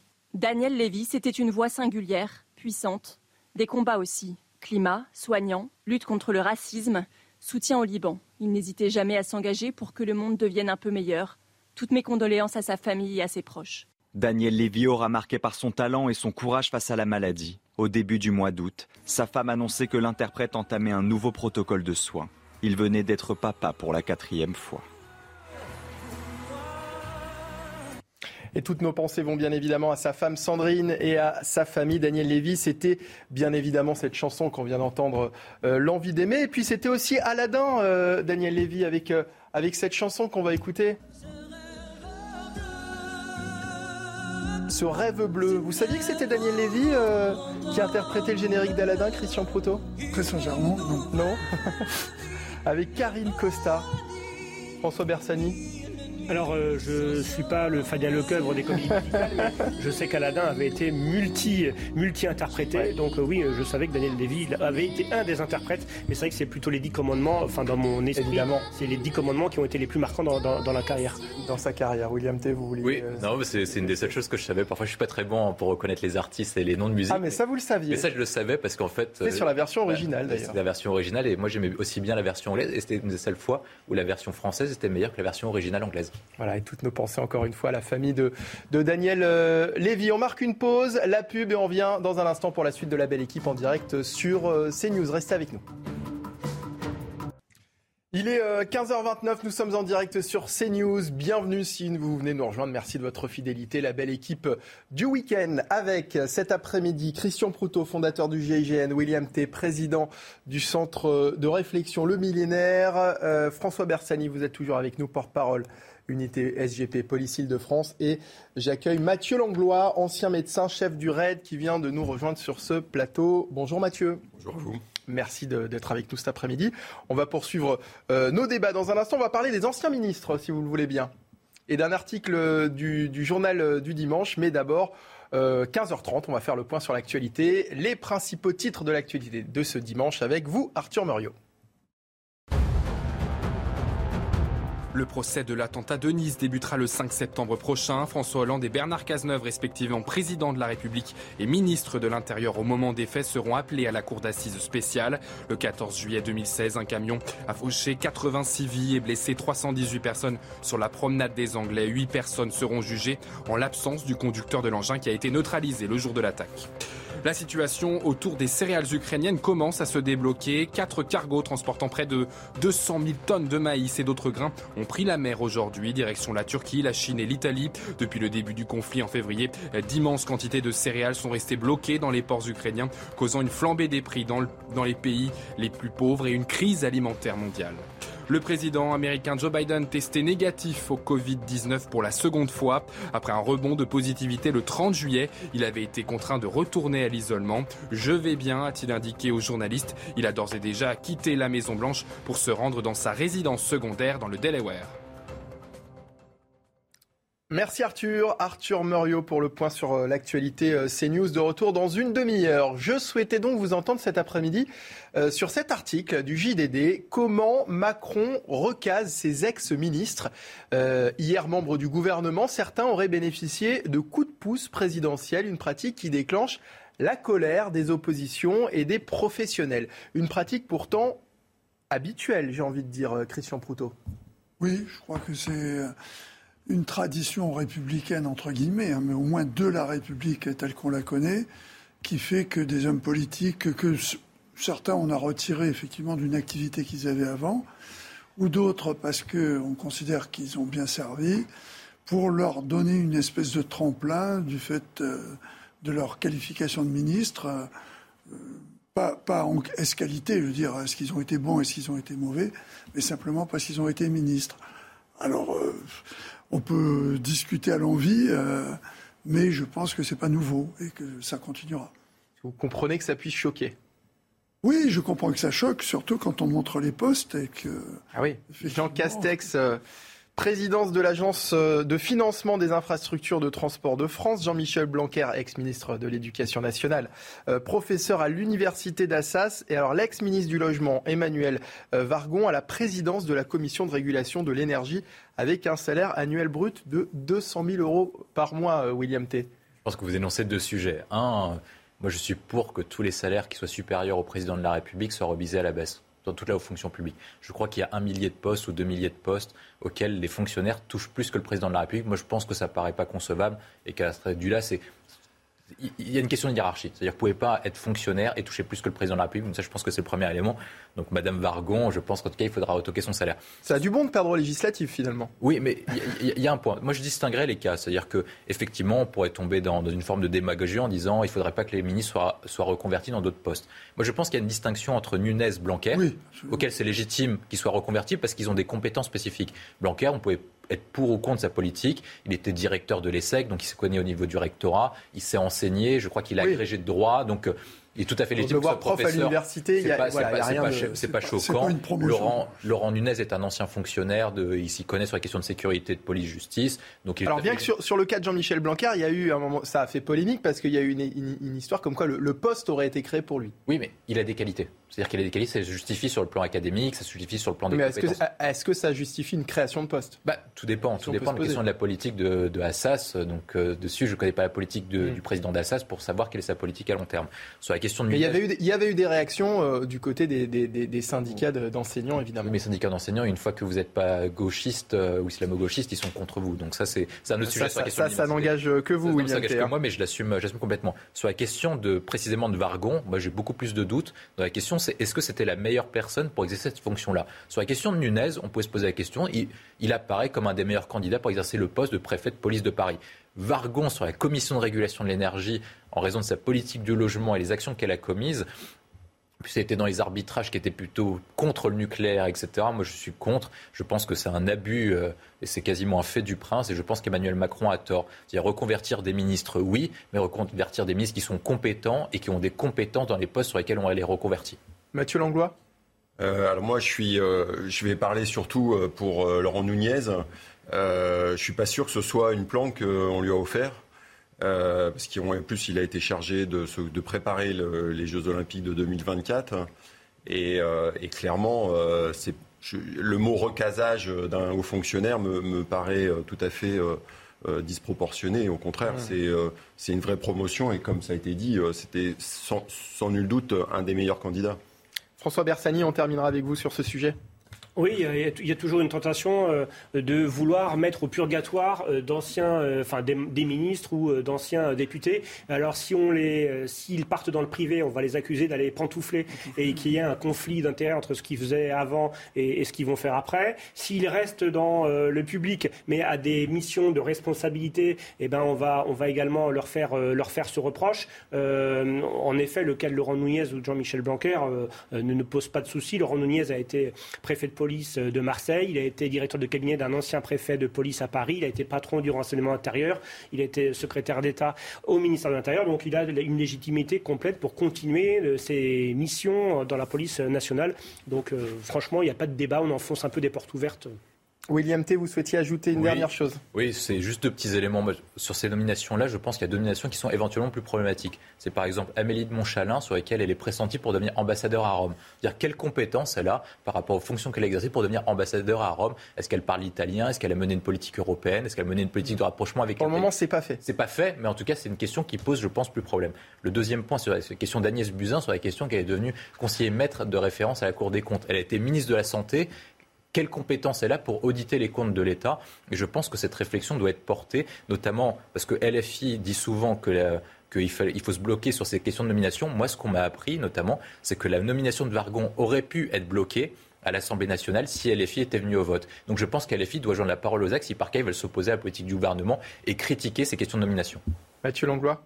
Je, crois que ce que veulent les Français, c'est que ce soit juste. C'est-à-dire que euh, euh, il se fout, enfin, les, histoires de, de, placement euh, d'amis hmm. et autres, euh, ça, ne les intéresse pas. Ce qu'ils veulent, c'est que ce soit juste en fonction de leurs compétences professionnelles. Et là, tout, passe. Je, suis persuadé que, tout passe. Et évidemment que replacer des, des, serviteurs de l'État, et là, il y a une liste, mais la liste elle est longue. c'est tout à fait entendable, à condition que ce soit quelque chose de, de juste en fonction des compétences. On va parler maintenant de euh, Jean-Luc Mélenchon, si vous le voulez bien. Jean-Luc Mélenchon qui persiste et signe. Il avait euh, affirmé jeudi sur son blog qu'il n'y avait qu'une seule Chine et que la euh, visite de l'américaine Nancy Pelosi à Taïwan était une provocation. Ce week-end, le leader de la France insoumise a confirmé ses propos. Je n'ai fait que répéter la doctrine constante de notre pays depuis 1965 à propos de la Chine. Il n'y a qu'une seule Chine et qu'on ne vienne pas me dire que mon propos revient à approuver tout ce que fait le gouvernement chinois. Alors, on a eu euh, des propos également de Raphaël Glucksmann, député euh, européen socialiste, qui dénonce l'anti-américanisme de Jean-Luc Mélenchon, érigé euh, en boussole, ce qui le conduit à épouser la cause de tyran. Voilà justement qui nous interroge sur le rapport et le lien qu'entretient Jean-Luc Mélenchon avec les régimes totalitaires. Alexis Vallée s'y est intéressé. Le sujet et vos réactions en plateau juste après. Une provocation. C'est le terme employé par Jean-Luc Mélenchon pour qualifier le déplacement de l'élu américaine Nancy Pelosi à Taïwan. Taïwan est un sujet tendu depuis la libération de la Chine, mais pour les Français depuis 1965 et le général de Gaulle, il n'y a qu'une seule Chine. Taïwan est une composante à part entière de la Chine. Une position remarquée et saluée par l'ambassade de Chine en France. Merci Jean-Luc Mélenchon pour son soutien constant à la politique d'une seule Chine. Quand on pense aux relations entre Jean-Luc Mélenchon et des autocrates, il y a d'abord cette image de mars 2013 où il se recueille pour la disparition d'Hugo Chavez, le président du Venezuela. Ce qu'est Chavez ne meurt jamais. Et c'est sans doute sa contribution majeure à la lutte socialiste de notre siècle. Trois ans plus tard, le 20 novembre 2016, il célèbre la mémoire du dirigeant cubain Fidel Castro qui venait de mourir. Nationalisation, subvention à la consommation, obsession de la réforme constitutionnelle ou dénonciation du capitalisme néolibéral, autant d'idées venues d'Amérique latine dont le candidat à la présidentielle faisait la promotion dans son programme en 2022. Avant la Chine, c'est la Russie de Vladimir Poutine que défendait Jean-Luc Mélenchon. Mais dans le contexte de la guerre en Ukraine, il a reconnu tout au plus une erreur d'appréciation. Jean-Luc Mélenchon est-il l'ami des dictateurs, Christian Proutot? Écoutez, euh, si on regarde le sujet, on peut, au moins se poser la question. Au moins se poser la question. Mais je, crois qu'il y a derrière Jean-Luc Mélenchon tout un pan euh, révolutionnaire qui, qui, le sous-tend et qui fait que, au nom de ces principes d'une gauche plutôt extrême, eh bien, il se rapproche de, de certaines personnalités qui sont pour le moins douteuses par rapport à l'efficacité de, des valeurs qu'il défend. Voilà, je, je, crois qu'il doit faire le grand écart dans sa tête quand même, parce que c'est assez compliqué, hein, ça me paraît assez compliqué. Et c'est sûr que par rapport à, à, à Taïwan, alors là, c'est le pompon, quoi, parce que si vraiment il y a, il y a des régimes, mais il avait fait un peu la même chose avec la Russie. Avec la Russie et l'Ukraine, oui. Donc, euh, hmm. Mathieu Langlois moi, je le trouve assez cohérent. Je n'adhère pas du tout, hein, mais euh, euh, clair, que les choses soient claires. Mais il est, il est cohérent. Je, euh, il aurait Alors, pas, forcément totalement cohérent au sein de son parti, en tous les cas. Hein. Non, mais au, sein de sa communication à lui qu'il a toujours eu, il est assez cohérent. Et puis, avec ses idéologies, il aurait fait l'inverse, on n'aurait pas compris. donc, il, que, il, explique que la visite était une provocation. D'abord, c'est pas le seul à l'avoir exprimé. Euh, il a évidemment fait, euh, il a fait euh, du Mélenchon, c'est-à-dire qu'il est allé franco. Et là, tout le monde s'offusque en disant, voilà, et tout le monde lui tombe dessus. C'est pas la première fois qu'il fait un grand écart. et à mon avis, il est assez souple pour le supporter. François Bersani? Bah écoutez, euh, moi je trouve que ce tweet nous donne un peu des vacances au niveau de la police nationale, parce que d'habitude 95% de ces tweets concernent la police nationale pour dire que nous sommes ou des barbares ou que nous tuons. Donc c'est la preuve quand même qu'il a quelques autres lubies. Donc s'il se met à la géopolitique, euh, ça peut nous faire un, peu de vacances pour nous. William T. On est dur contre Jean-Luc Mélenchon parce que Jean-Luc Mélenchon ne fait que rappeler la politique, France, la, politique étrangère française. Il faut rappeler que la Taïwan, c'est pas pareil que l'Ukraine. L'Ukraine et la Russie sont deux pays différents. Il y a combien de pays dans les Nations Unies qui reconnaissent Taïwan? Je crois qu'il y en a 15. Il y en a 15 sur 190, donc c'est complètement différent. Pourquoi est-ce que Jean-Luc Mélenchon, par contre, est plutôt incohérent? Enfin, là où il est, il y a des. la, question de la Russie l'avait mis euh, pas mal dans l'embarras quand même. Oui, hein. non, mais c'est complètement différent. C'est pour ça que je dis qu'il y, a deux situations différentes. Ensuite, après, il y a, il y a une question de cohérence, c'est-à-dire que Jean-Luc Mélenchon prend des positions sur le plan de la politique extérieure sur un anti-américanisme primaire. C'est-à-dire que vous prenez tous les pays, en fait, il soutient tous les pays qui sont contre les États-Unis, les pays d'Amérique latine, la Russie et la Chine. Pourquoi est-ce que Jean-Luc Mélenchon veut faire ça? En fait, Jean-Luc Mélenchon, en fait, il, rêve que les pays euh, dits autoritaires, en fait, remplacent l'ordre américain pour qu'ils luttent, en fait, contre ce qu'il appelle le capitalisme mondialisé et l'impérialisme américain. Il pense que si c'est ces pays-là qui gagnent, le monde américain s'effondre. Et comme il déteste le monde américain, notamment son survolet économique, eh ben, il espère que ces pays-là gagnent contre les États-Unis d'Amérique. Le deuxième point, là où c'est plus compliqué sur Jean-Luc Mélenchon, c'est la question des positions françaises. C'est-à-dire que la position française est constante mais imprécise. On a trois choix dans le conflit entre la Chine et les États-Unis. Le premier point, c'est le choix des valeurs. C'est si on soutient notre alliance historique avec les États-Unis, et si par cas Taïwan est envahi et que les Américains soutiennent Taïwan, on doit aller avec Taïwan défendre Taïwan. Ça, c'est le choix des valeurs. Un deuxième choix qui s'appelle un choix économique.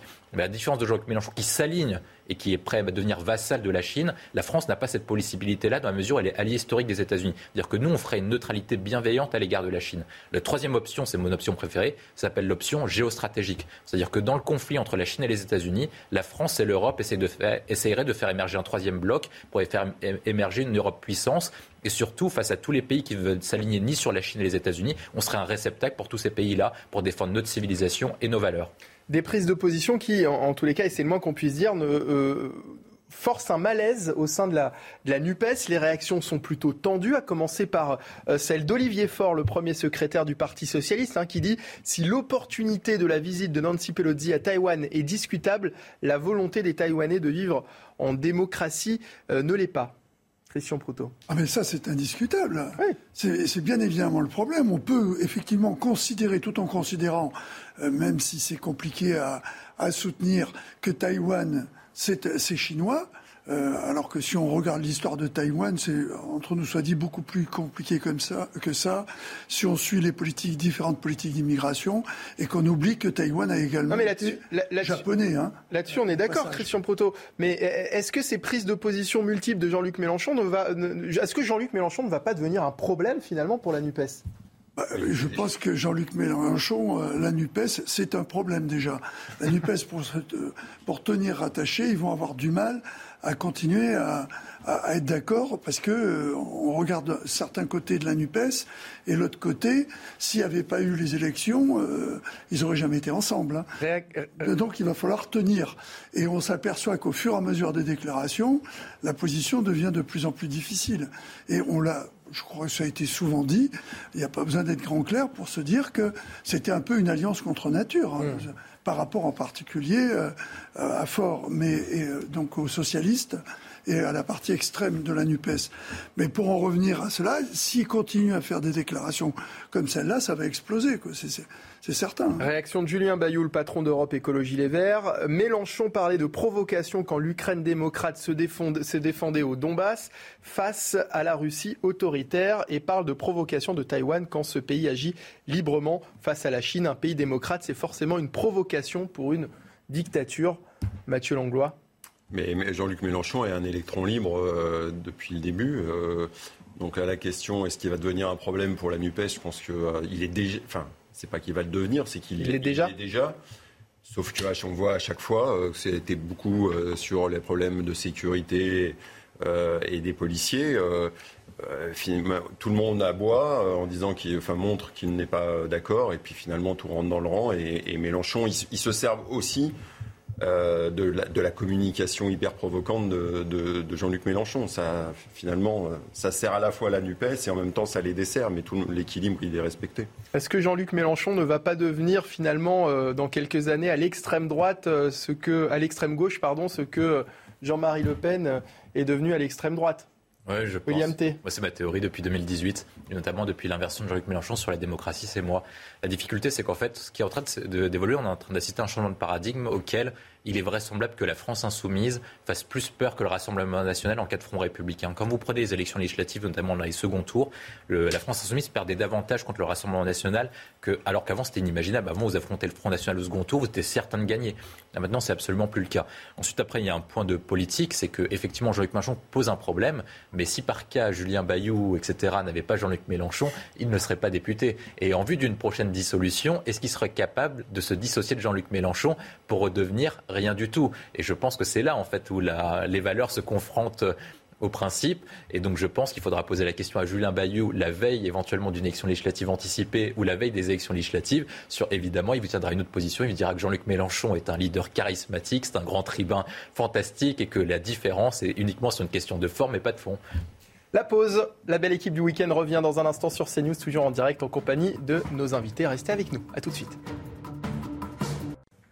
Il est 16h, bienvenue sur CNews. Merci de nous avoir rejoints en direct pour la belle équipe du week-end jusqu'à 17h avec Christian Proutot, fondateur du GIGN, William T, président du Centre de réflexion Le Millénaire et Mathieu Langlois, ancien médecin chef du RAID. On va remercier euh, François euh, euh, Bersani hein, qui était avec nous tout à l'heure, porte-parole unité SGP Police Île-de-France, qu'on retrouvera évidemment très bientôt sur ce plateau. Dans un instant, nous allons revenir sur ce rodéo urbain qui a causé, deux enfants âgés de 10 et 11 ans hein, qui sont grièvement blessés suite à ce rodéo urbain qui s'est passé à Pontoise vendredi soir. On va y revenir dans un instant, juste après le rappel des principaux titres de l'actualité. Il est 16h, il est donc l'heure de retrouver Arthur Muriot. Vers une amélioration de la situation à Gaza, Israël a accepté une trêve proposée par l'Égypte. 31 Palestiniens sont morts durant les affrontements entre Israël et le groupe djihad islamique. Depuis vendredi soir, l'État hébreu a quant à lui été visé par près de 600 roquettes. Il s'agit de la pire flambée de violence depuis la guerre éclair qui a opposé les deux ennemis l'année dernière. Le beluga, se trouvant dans la Seine à 70 km de Paris, ne s'alimente toujours pas. En conséquence, la préfecture de l'Eure annonce qu'on allait lui administrer des vitamines. Objectif que l'animal retrouve l'appétit. Le cétacé de 4 mètres de long se trouve toujours dans une écluse du fleuve. Malgré l'absence de Kylian Mbappé, le PSG entame parfaitement sa saison de Ligue 1. Les champions de France en titre se sont imposés 5-0 face à Clermont-Ferrand. À l'origine de l'exploit, les trois passes décisives de Neymar et le doublé de Messi, dont un fantastique retourné acrobatique en fin de rencontre.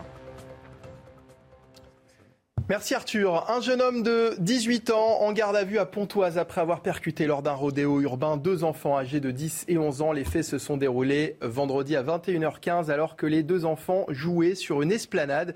Ils ont été grièvement blessés. Le motard qui avait d'abord pris la fuite s'est finalement rendu au commissariat le lendemain.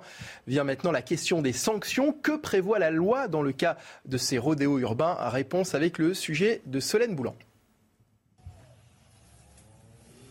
Des moteurs de motocross ou de quad qui bis en centre-ville, des figures acrobatiques effectuées en roue arrière.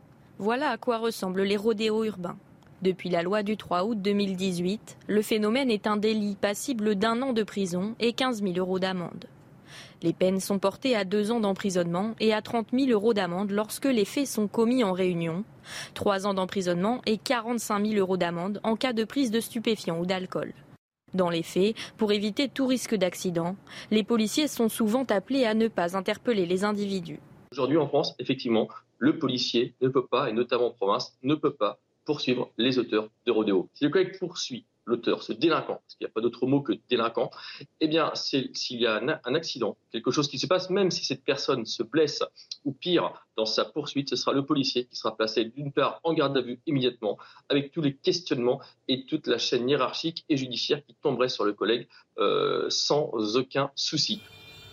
Entre 2020 et 2021, les condamnations pour rodéo urbain affichaient une hausse de 40% selon les chiffres des ministères de la Justice et de l'Intérieur. Alors des peines peut-être trop laxistes, mais des peines qui euh, ne sont que très rarement euh, appliquées dans les faits. Mathieu Langlois. Ben, c'est un, malheureusement un drame euh, de plus, de trop. malheureusement, il y en a tous les, il y en a tellement fréquemment des, drames comme celui-là. pour lequel on voit, alors les sanctions, elles existent, vous les avez, vous les avez rappelées, mais elles dissuadent absolument pas les auteurs. je crois qu'il y a Et pour quelle raison? Parce qu'ils n'ont pas peur. vous, le, vous Peut-être parce qu'elles ne sont pas appliquées, justement? Ben, moi, je crois que pour les délits mineurs, je ne suis pas un spécialiste des, histoires de, justice, mais je, suis persuadé que pour les délits mineurs, il euh, faut le circuit court de la, sanction. C'est-à-dire que euh, euh, tant qu'on sera dans une, en permanence entre la police, la justice, des allers-retours, et que les sanctions seront, quand elles sont appliquées, ce sera avec des délais de plusieurs mois, voire plusieurs années. Euh, on, aura, peu ou pas d'efficacité.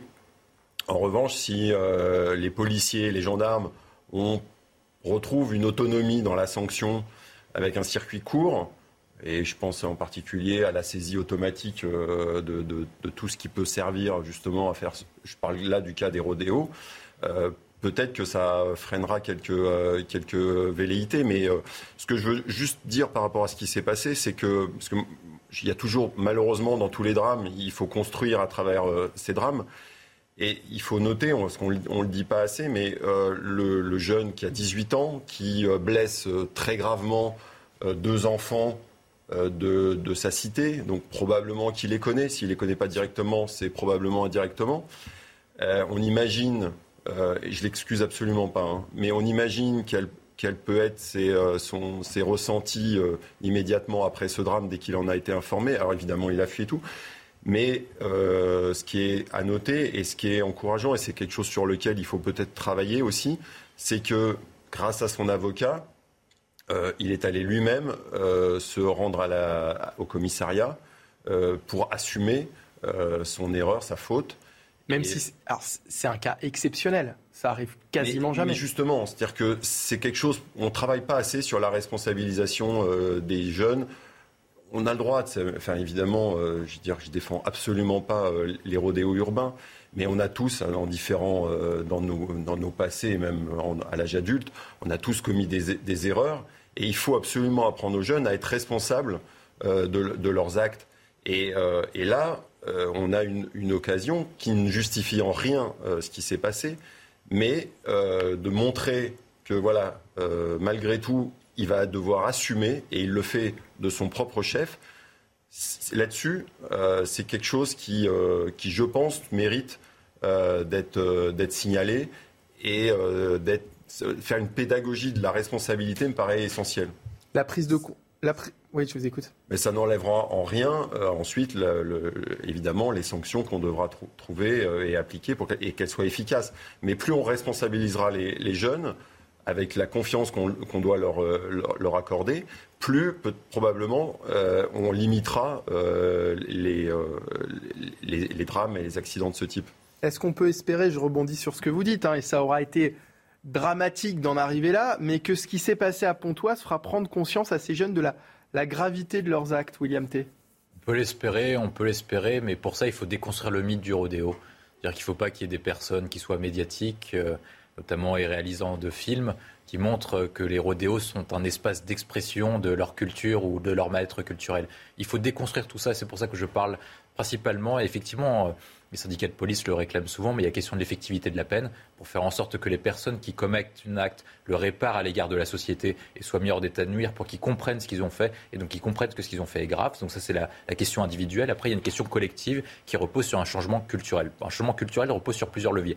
Soit vous dites que le seul espace de changement culturel, c'est bien la responsabilisation, comme ça a été évoqué, c'est-à-dire que les personnes, sachant qu'ils commettent des, qu'il y a un côté moins cool que ce qui est affiché dans les vidéos, parce que dans les vidéos, ils se disaient, bah tiens, on va faire des deux roues, ça va ressembler à ce qui se passe dans GTA, on va ressembler à ces modèles de développement et donc du coup ils se disent oh, c'est cool on fait ça. Par contre ils voient pas le mauvais côté, le fait que ça blesse des gens, que ça peut détruire des vies et à ce moment-là il faut mettre plus en avant malheureusement ce type de drame pour qu'ils comprennent les volets négatifs. Ensuite il y a un autre volet sur lequel moi j'insiste, il faut que les gens aient peur de faire du rodéo. C'est-à-dire que les plus jeunes, notamment sur ceux qui sont mineurs, il faut qu'ils se disent que si par cas ils commettent un rodéo, enfin si par cas ils font du rodéo, ils ont un risque de perdre leur vie, en tout cas d'être blessés gravement. Et je pense qu'il faut insister dessus, soit par intervention policière dans le cadre d'une interpellation, soit dans le cadre d'une maladresse individuelle.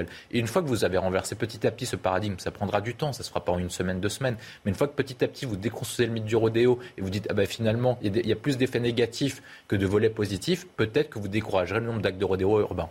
Est-ce que la prise de conscience de, ce, de, de, cet auteur de rodéo qui s'est rendu euh, de, lui-même, on le dit, c'est exceptionnel, ça arrive quasiment jamais euh, que, que, les personnes se, rendent, se rendent dans ces cas-là. Est-ce que cette prise de conscience, elle n'est pas euh, du fait que euh, les, deux enfants qui ont été blessés, vous le disiez Mathieu Langlois, sont de la même résidence, sont de la même cité que l'auteur de, de, de, ce rodéo? Est-ce qu'il n'y a pas eu, est-ce qu'il s'est pas dit, bah, ça aurait pu être mon petit frère, ça aurait pu être ma petite sœur finalement, Christian Proutot? Je pense qu'il a dû se le dire de toute façon pour l'amener à ce geste. Je, je suis tout à fait d'accord avec ce qui vient d'être dit, en particulier par Mathieu Langlois.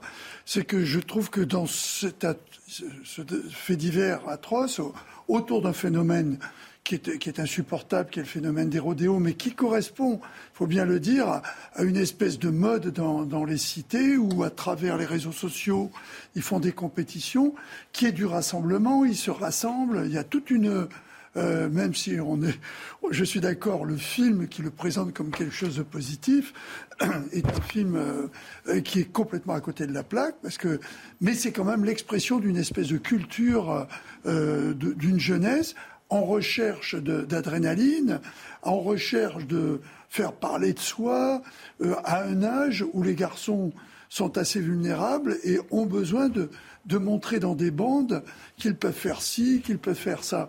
Et comme personne ne les encadre, ils se retrouvent à faire ces, compétitions entre eux. Et là, il y a eu un drame. Si dans, le, dans ce drame, on peut tirer quelque chose de positif, et j'en reviens à cette, à cette observation qu'on se fait tous, le fait que ce jeune homme de 18 ans euh, ait eu le courage d'affronter son acte, me paraît quelque chose de positif. Et j'espère qu'il y aura un côté pédagogique je suis pas. J'ai tendance à être plutôt quelqu'un de, positif. Ah. Non, non, je suis pas pessimiste. Moi. moi, je suis toujours optimiste. Et je me dis qu'il faut savoir tirer d'un mal un bien et que peut-être euh, mettre en, évidence que l'acte qu'il a, qu'il a accompli après avoir fait euh, quelque chose qui est, violent, puisqu'il a atteint à, l'intégrité physique de deux enfants, euh, amènera à ce que d'autres jeunes puissent se poser la question sur le risque d'effectuer ce type euh, d'exercice en milieu urbain.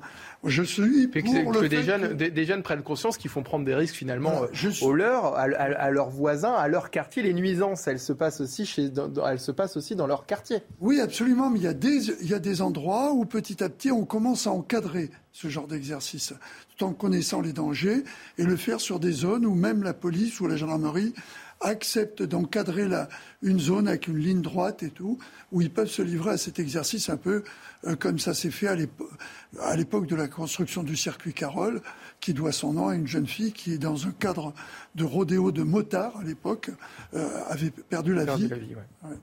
Écoutez, euh, bah, je vous donne la parole dans un instant, Mathieu Langlois. Je voudrais vous faire écouter Pascal Bito-Panelli, qui est expert en sécurité et qui nous donnait justement tout à l'heure sur CNews des pistes pour mieux anticiper et mieux appréhender ce, ce phénomène de rodéo.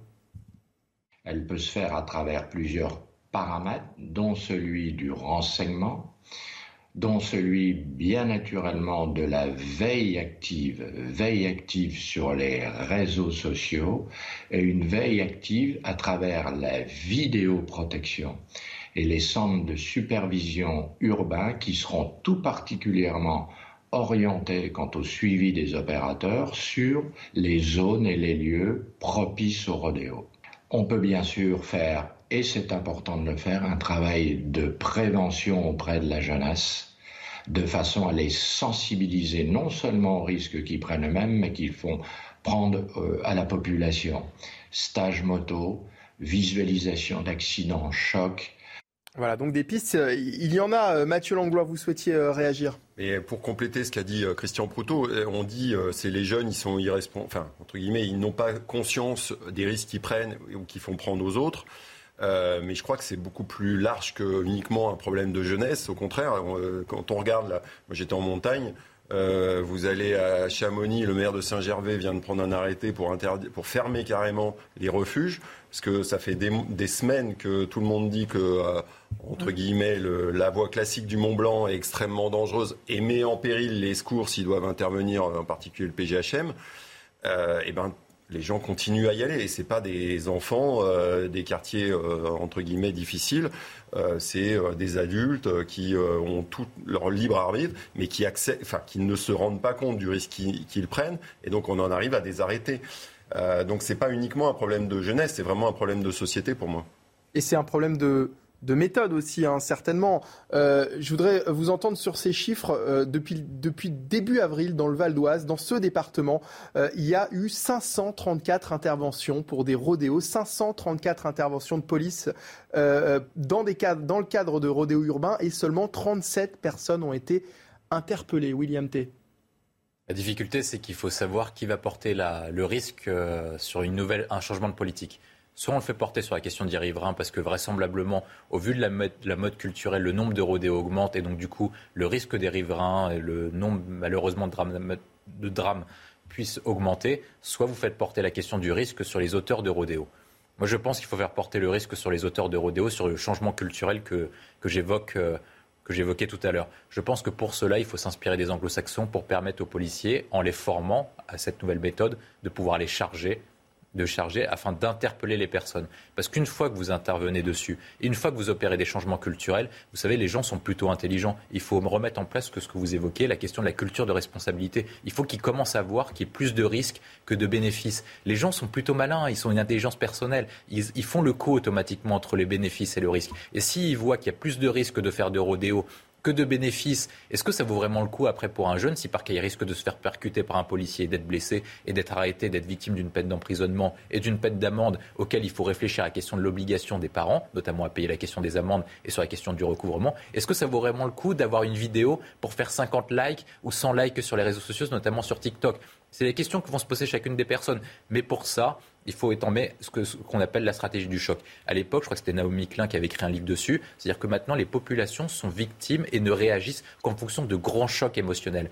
Et c'est ce qui avait permis notamment les grands changements de politique économique. C'est ce qui s'est passé lors de la crise financière de 2008 pour qu'on ait pu faire des changements de politique majeurs, notamment en Grèce et au Portugal, sur les questions de réduction de coûts. Et pour ça, il fallu une stratégie de choc majeur qui était on va perdre l'euro et vous allez perdre votre monnaie, vous allez perdre toutes vos économies. Là, il faut faire pareil sur la question du rodéo, un grand choc psychologique majeur pour permettre ce changement culturel. Et une fois que vous faites ça, il faut compléter cette mesure par d'autres mesures. C'est la question de la responsabilisation, c'est la question de l'effectivité de la peine, et ensuite, après, c'est la question de la saisie et de l'accompagnement sur la question a posteriori. Et d'abord, de façon a priori, il faut interpeller plus souvent pour que les gens racontent leur expérience et voient qu'ils sont victimes de risques, notamment en le faisant. Un choc psychologique majeur, Mathieu Langlois, avec des méthodes plus drastiques, comme euh, nous le décrit euh, William T.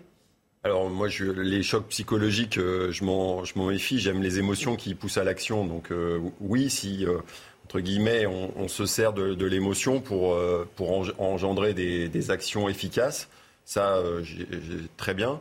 avant d'aller à la percussion, demander aux policiers, aux gendarmes d'aller à la percussion sur des, je sais que ça s'est fait, j'ai vu des, vidéos, aller à la percussion sur des jeunes qui font du, rodéo urbain. Faut, je pense qu'il y a probablement, j'espère, euh, d'autres moyens. Euh, quand on voit 34 motos, saisies, euh, probablement que là, il y a une énorme marge de progression.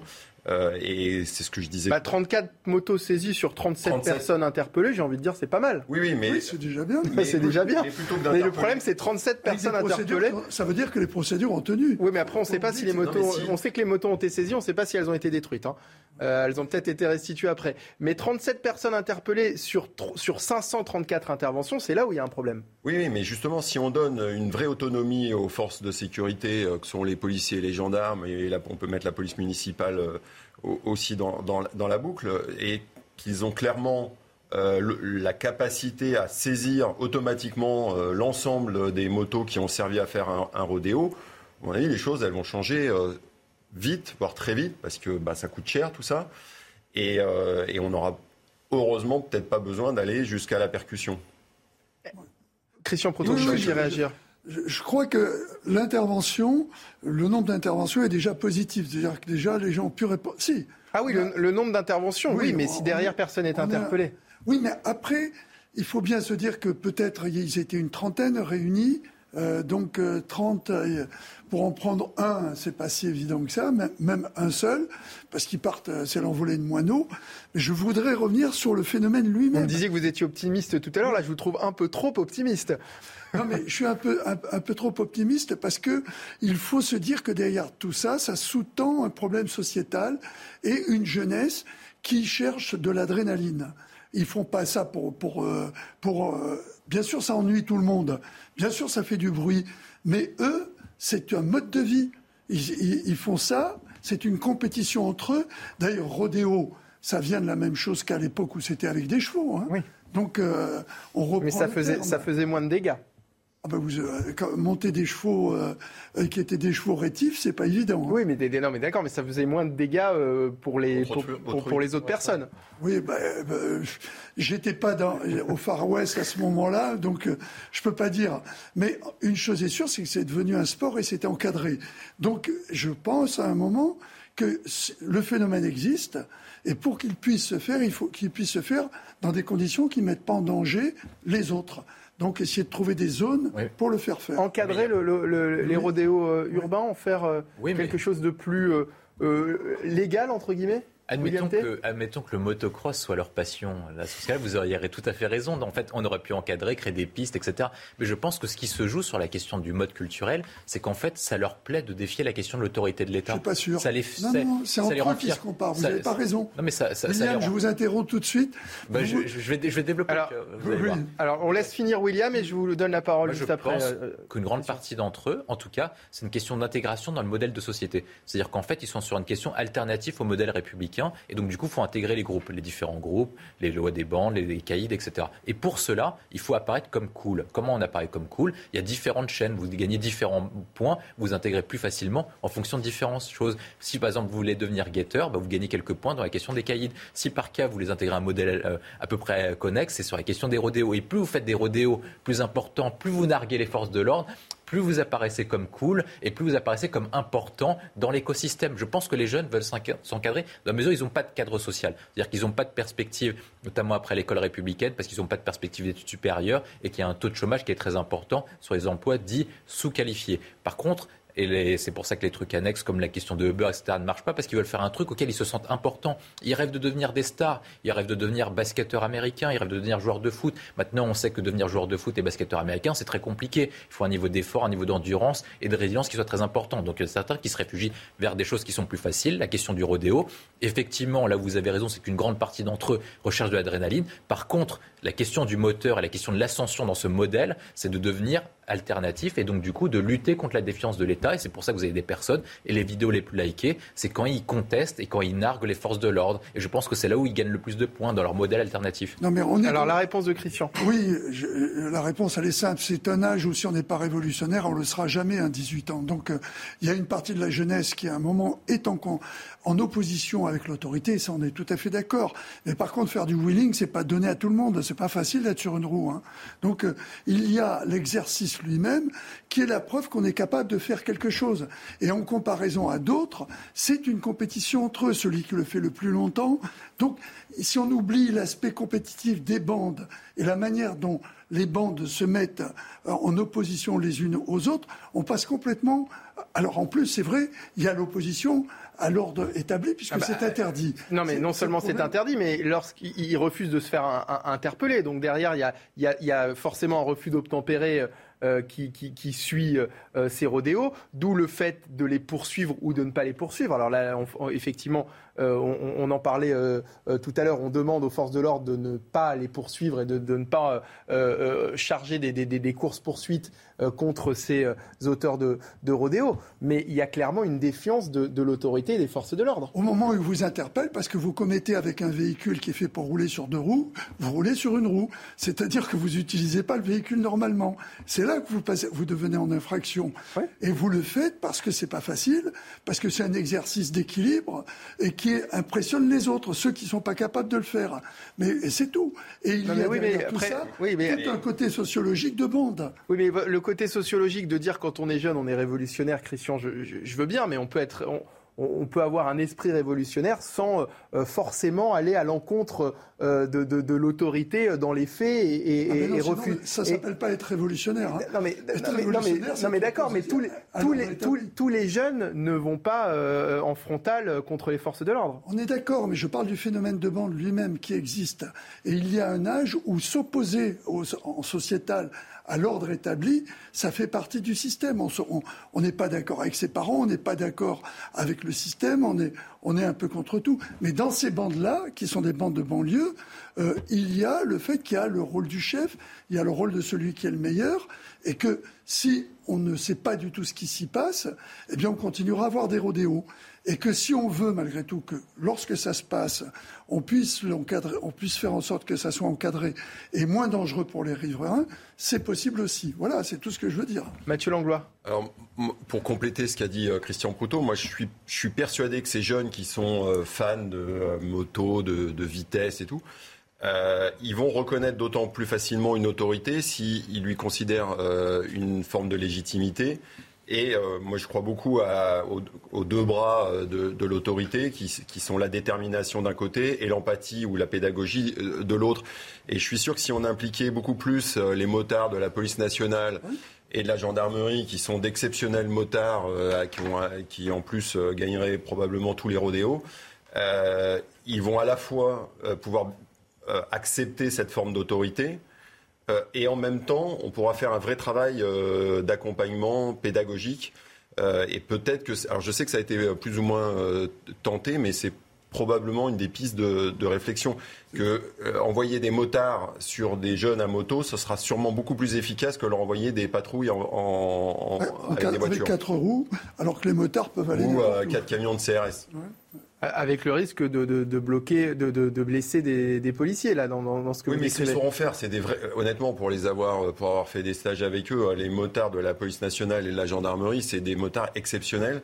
Euh, ils sauront faire. Ils sauront d'autant plus euh, aborder ces jeunes qu'ils ont la même passion. William T? Bah, sur la question de l'intervention, moi, de toute façon, je pense qu'il faut augmenter le nombre d'interpellations. Donc, euh, si effectivement la, moto est complémentaire au fait de charger, je suis, je suis pour. Je pense que ce qui est essentiel, c'est de comprendre ce qui est en train de se passer vis-à-vis de ces personnes-là. Je vais poser une question qui est simple. Admettons, dans ces quartiers, ce sont souvent, des personnes d'origine immigrée ou directement immigrées. Est-ce que vous leur posez la question suivante, comme euh, ça m'a été le cas à plusieurs reprises? Vous posez la question suivante. Est-ce qu'ils l'auraient fait dans leur pays d'origine? Notamment en Algérie, dans les pays du Maghreb et dans l'Afrique subsaharienne. Et ils vous diront vraisemblablement que non, parce que l'autorité de l'État est beaucoup plus puissante que la nôtre. Je pense que dans ce contexte-là et dans sa question de loi des gangs et de loi des bandes, il y a une concurrence auquel c'est la loi du plus fort sur une logique très darwinienne. pour que l'État se fasse respecter, il faut que l'État soit le plus fort possible. Ils respecteront l'autorité de l'État si l'autorité de l'État est légitime et si elle possède le monopole légitime de la violence. Après, effectivement, je suis d'accord avec Mathieu Langlois, il n'y a pas uniquement un volet répressif et autoritaire qui doit être mis en jeu. Il y a une question empathique. C'est-à-dire que si on apporte uniquement un volet autoritaire, ils se calmeront, mais ça ne veut pas dire pour autant qu'on les remettra dans le droit chemin et sur le modèle de la méritocratie républicaine. Donc il faut comprendre ce qui les motive et quelles sont les possibilités pour eux d'intégrer notre modèle de société, notre modèle économique, notre modèle citoyen, notre modèle républicain. Un suspect placé euh, en garde à vue hier soir dans le Val-de-Marne après l'agression mortelle au couteau d'un homme en pleine rue. Selon Valeurs Actuelles, le suspect interpellé ce samedi serait un homme de 29 ans d'origine afghane. On va en parler euh, dans un instant. Les dernières informations à ce sujet, euh, le débat en plateau pour la suite de la belle équipe du week-end, toujours en direct sur CNews. Vous restez avec nous. À tout de suite. La belle équipe euh, du week-end sur CNews en direct. Merci de nous avoir euh, rejoints. On poursuit nos discussions dans un instant avec Christian Proutot, William T, Mathieu Langlois. Juste après le rappel des principaux titres de l'actualité de ce dimanche. Il est quasiment 16h30. L'heure de retrouver Arthur Muriot. L'éruption du volcan en Islande menace un village proche. Les gaz nocifs s'échappant d'une fissure volcanique pourraient causer une pollution importante dans cette commune de 1000 habitants. Les spécialistes craignent même que les gaz se répandent jusqu'à Reykjavik, la capitale du pays. Un ancien pompier volontaire de 33 ans a été placé en détention provisoire dans l'Hérault. Il est soupçonné d'être l'auteur de deux incendies début dans le département. Il a reconnu être à l'origine d'un incendie dans la zone naturelle et agricole de Pézenas. L'individu a déjà été condamné par la justice pour des faits de violence par conjoint. Le chanteur Daniel Lévy est décédé hier à l'âge de 60 ans, connu pour son rôle de Moïse dans la comédie musicale Les Dix Commandements. Il souffrait depuis plusieurs années d'un cancer. Ses obsèques auront lieu à Marseille. La ministre de la Culture salue un artiste qui n'hésitait jamais à s'engager pour que le monde devienne un peu meilleur. Et toutes nos pensées vont bien évidemment à l'épouse de Daniel Lévy, Sandrine, ainsi qu'à sa famille. Euh, Daniel Lévy qui venait d'être papa d'une euh, petite fille. Avant de revenir sur ce qui s'est passé euh, vendredi soir à, Villeneuve-Saint-Georges dans le Val-de-Marne, on a appris tout à l'heure qu'un qu'un équipage de, police avait été la cible de tirs de, de, mortier et de parpaings, avait été la cible d'un guet-apens. Ça s'est passé à, à Sevran samedi soir aux alentours de, 21h, de 23h, pardon, des policiers qui patrouillaient euh, ont été la cible de jets de projectiles et de tirs de mortier de la part de plusieurs euh, individus. Des effectifs ont été appelés en renfort. Trois policiers dans un véhicule de, patrouille ont été blessés légèrement et le véhicule dans lequel ils se trouvaient a été euh, dégradé. Une nouvelle fois, la police pris pour cible. Mathieu Langlois une nouvelle fois, une fois de, trop. J'ai l'impression que c'est euh, toutes les semaines, voire plusieurs fois par, euh, par plusieurs fois par semaine en ce moment. Euh, heureusement, c'est par rapport à l'ensemble du travail des policiers et l'ensemble des quartiers difficiles, ça reste quand même heureusement des, des, cas isolés, mais on voit bien, on l'a dit, qu'il y a un manque de respect de, de l'autorité. Moi, j'ai pas tellement envie de, nourrir ça. Je, pense qu'il faut, euh, il faut de toute façon, euh, il faut qu'il y ait un choc. Alors, vous avez parlé d'un choc émotionnel. Moi, je crois qu'il faut que, en termes de sécurité publique, il va falloir être vraiment audacieux, être collectif, parce que c'est le, c'est le vivre ensemble qui est, qui est, en question. Euh, si on prend au niveau d'une équipe de, sport, d'une entreprise, de la famille, on, on sait qu'il faut, il faut quatre ingrédients pour, pour, le, pour pour que ça fonctionne euh, sur le plan collectif, il faut partager des valeurs, il faut partager un objectif, il faut qu'il y ait de la confiance plus que du contrôle, et il faut de la réciprocité et de l'équité. Et voilà, on, voit bien que si on prend ces, quatre points-là, euh, on, est en déficit sur, euh, les quatre points et qu'il y, y a une réflexion sociétale à mener pour pour arrêter que ce soit quelque chose de, euh, banal sur lequel euh, certains vont jouer sur les émotions, d'autres sur la communication. Ça n'a, à mon avis, aucun effet positif. Euh, et c'est une vraie urgence d'arriver à trouver, à, s'en sortir, parce que les, jeunes en particulier, quand vous leur demandez, c'est eux les premiers. Enfin, les policiers évidemment sont, sont, des victimes, mais les jeunes aussi. Donc, enfin, les jeunes qui vivent dans, ces milieux, dans ces, dans ces quartiers, dans ces quartiers-là.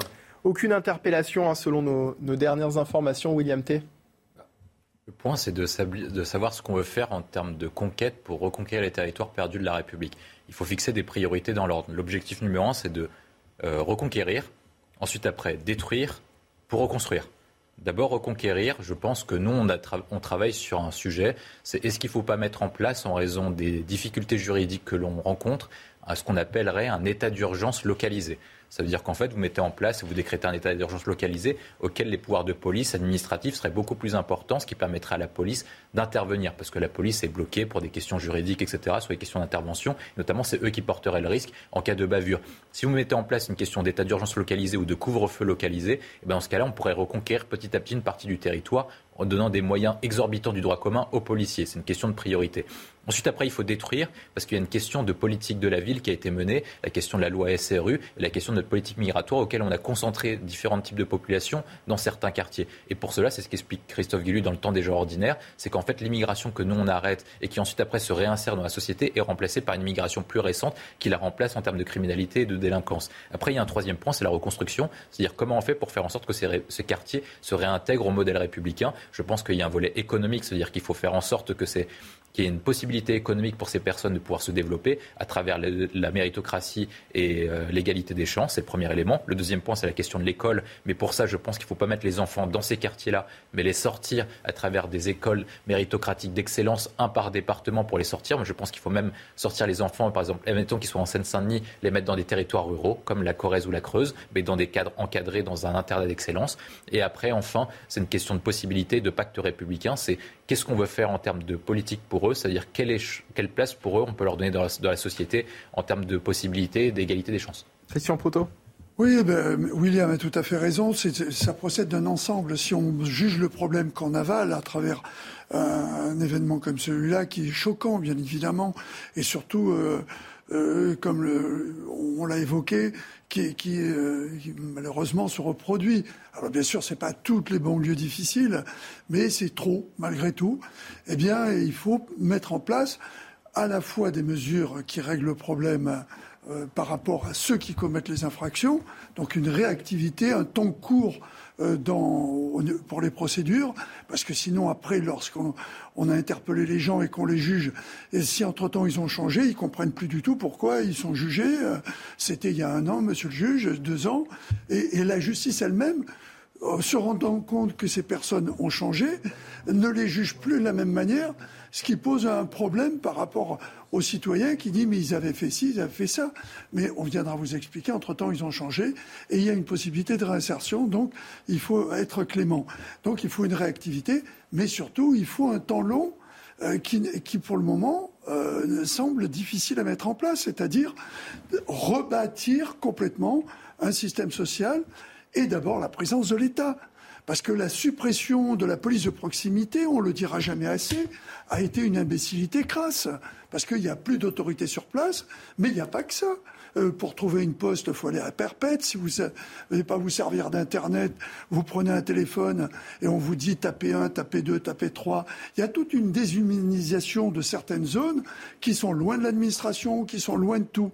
Et il y a de ce fait-là malgré tout des gens, eux, qui vivent, qui bien évidemment ne commettent pas des actes comme cela, mais comme dans toute société déstabilisée, une proportion de gens qui, elles, se mettent en marge de cette société, beaucoup plus importante, parce qu'il n'y a plus le siège de l'État n'est plus présent. Voilà. Si on ne reconstruit pas tout, si on ne se rend pas compte que c'est un problème de société qu'il faut remettre en place, complet, on continuera à avoir cela. Je voudrais juste rappeler une chose que peu de gens soulignent, la plupart, statistiquement, le nombre de jeunes qui s'engagent dans l'armée vient des, proportionnellement est plus important dans les quartiers. On va, pauvres.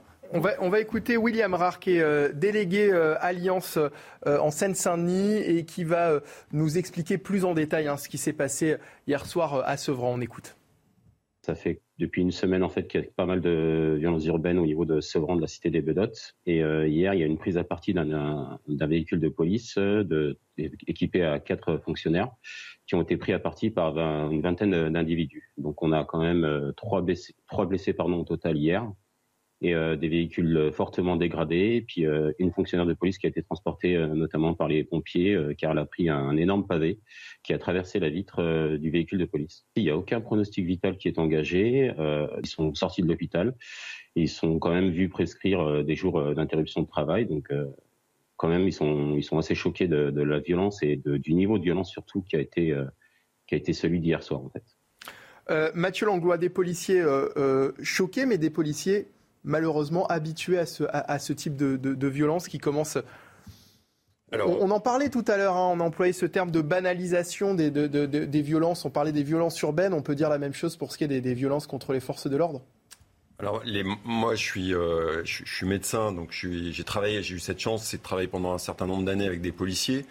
Et euh, j'ai aussi euh, avant travaillé chez les pompiers, chez les militaires, à l'hôpital. Et j'ai découvert dans, dans ce corps qui est la police nationale euh, réellement des vraies qualités euh, humaines et en particulier euh, d'être capable de faire du discernement et d'avoir une réponse proportionnée aux, attaques dont ils étaient ou aux menaces dont ils étaient confrontés et en première ligne. Et il faut, faut, être vraiment, faut être très clair là-dessus. Ils font, dans l'immense, immense majorité des cas, un travail dangereux et, admirable. Et je mets police et gendarmerie euh, évidemment euh, ensemble. Euh, parce qu'ils ont évidemment leur rôle, c'est d'assurer la sécurité publique au prix de leur mise en danger. qu'ils ont souvent le sentiment de ne pas être assez soutenus par, l'ensemble de la société, y compris par leur hiérarchie. C'est un, vrai problème qui revient, qui est récurrent. et qu'il faut, dans, ce, William l'a dit, dans, ce changement de mentalité euh, qu'il va falloir opérer et vite, il faut que euh, les policiers et les gendarmes euh, reprennent vraiment leur place et se sentent totalement soutenus. parce qu'ils feront de toute façon toujours un métier difficile, mais il faut qu'ils le fassent en confiance. Et actuellement, je pense que c'est quelque chose sur lequel on est tous, et en tant que citoyens, on a tous notre responsabilité. Quand on, quand on respecte pas la police à un feu, euh, parce que dans les, dans les beaux quartiers parisiens, on n'est pas plus euh, on n'est pas plus euh, responsable et on n'est pas plus, enfin c'est, on c'est pas plus glorieux que les jeunes qui malheureusement balancent des parpaings sur des voitures de police. Enfin, j'exagère, mais pas loin. Christian évoquait tout à l'heure la question de, des moyens. L'État doit-il investir davantage en matière de sécurité selon vous? Mais je compare beaucoup ce qui se passe dans les hôpitaux et en termes de, sécurité. On, ne parle que des moyens. Donc, euh, après le Covid, on dit qu'il faut des moyens, des moyens, des moyens. Euh, à chaque fois qu'il y a un événement euh, de sécurité, on dit qu'il faut des moyens, il faut des moyens. Les syndicats jouent beaucoup là-dessus. Moi, je ne crois pas que le problème, ce soit uniquement une question de moyens. Alors parfois, il faut analyser et en effet, il faut peut-être rééquilibrer et redistribuer des moyens. Mais il y a mais faut que je parle. Poursuivez. Mais euh, mais il y a aussi euh, il y a aussi une question de ressources, de qualité humaine du travail. De, on parlait de la confiance. Pour moi, elle est essentielle. Euh, et ça, ça dépend pas des moyens. J'ai vu des services hospitaliers où, avec peu de moyens, ils faisaient un travail fabuleux. si dans d'autres services où il y avait une mauvaise ambiance, vous rajoutez juste deux infirmières, ça n'a jamais réglé le problème. Hein. Ça, j'y crois. Donc, répondre que par des des moyens, je, crois que c'est qu'on veut, enfin malheureusement, on ne veut pas voir la vérité en face. Alors, répondre par des moyens ou par autre chose, quoi qu'il en soit, il va falloir trouver une réponse à un moment donné. Le policier que nous écoutions tout à l'heure, Walid Rar, euh, nous indiquait euh, également qu'il y avait eu cinq attaques cette semaine. Euh, pour, on, revenait sur la récurrence. Vous nous disiez tout à l'heure qu'on en, en entendait malheureusement beaucoup parler euh, en ce moment. On va réécouter à nouveau Walid Rar, qui est délégué Alliance euh, dans le, le, 93. Cinq attaques et cinq policiers blessés cette semaine. On écoute. Sur Sevran, en une semaine, on déplore cinq blessés au total chez les fonctionnaires de police. On déplore de nombreuses violences urbaines malheureusement, euh, parce que les policiers de Sevran et de d'Aulnay-sous-Bois également euh, font un travail exemplaire, parce que on empêche les trafics, on, ils font un, travail de présence euh, de manière continue sur le terrain, et malheureusement ça dérange. Et on, on, est au stade malheureusement où les individus en face hein, qui attaquent lâchement, je tiens à le préciser vraiment de manière très lâche les fonctionnaires de police, euh, ont, un mot d'ordre, et le mot d'ordre, c'est de se dire et de dire aux fonctionnaires de police, euh, de toute manière, on n'arrêtera pas tant qu'on n'aura pas euh, la peau d'un policier. On n'arrêtera pas tant qu'on n'aura pas la peau d'un policier. Ça, ça, va très très loin, William T. C'est une guerre de contrôle de territoire pour ce qui se passe à Sevran. C'est-à-dire qu'il y a une concurrence entre l'autorité de l'État et l'autorité de la loi des gangs et des, et caïds. Ce qui se joue dessus, c'est comment on fait pour reprendre le contrôle du territoire. Mathieu Lango l'a rappelé, c'est-à-dire qu'il y a des questions de moyens. Effectivement, on pense souvent aux moyens financiers et matériels, mais ça. Vous aussi, vous pensez que ça suffit pas? Moi, je pense que ça suffit pas parce que si par cas ça suffisait, en fait, l'État gaulien des années 60-70 dépensait 33 à 35 de dépenses publiques par rapport à l'échelle produite. Aujourd'hui, on est à 65, donc on est quasiment au double de, de, la production en termes de dépenses publiques. Et pourtant, on dit souvent qu'on a de moins en moins de services publics, que l'État ne peine à se faire respecter son autorité dans différents quartiers. Et pourtant, je ne pense pas qu'il y avait des territoires perdus de la République à l'époque du général de Gaulle ou à l'époque de Georges Pompidou, ça m'étonnerait en tout cas. Donc ce qui se joue, c'est comment on emploie les moyens comment on emploie les moyens et comment on renforce les, euh, outils en fait des policiers qui ne soient pas forcément des moyens financiers des moyens matériels. Je pense que dessus, ce qui se joue, moi je me suis inspiré notamment de ce qui s'est passé le week-end des attentats du 13 novembre. À l'époque, François Hollande avait déclaré l'état d'urgence et avait permis ce qu'on appelle les perquisitions administratives. S'il met en place des états d'urgence localisés sur la question de la Seine-Saint-Denis et des banlieues difficiles, eh ben en fait, on va doter aux policiers et au ministère de l'Intérieur des moyens spécifiques pour faire des perquisitions administratives qui sont au-delà du droit commun.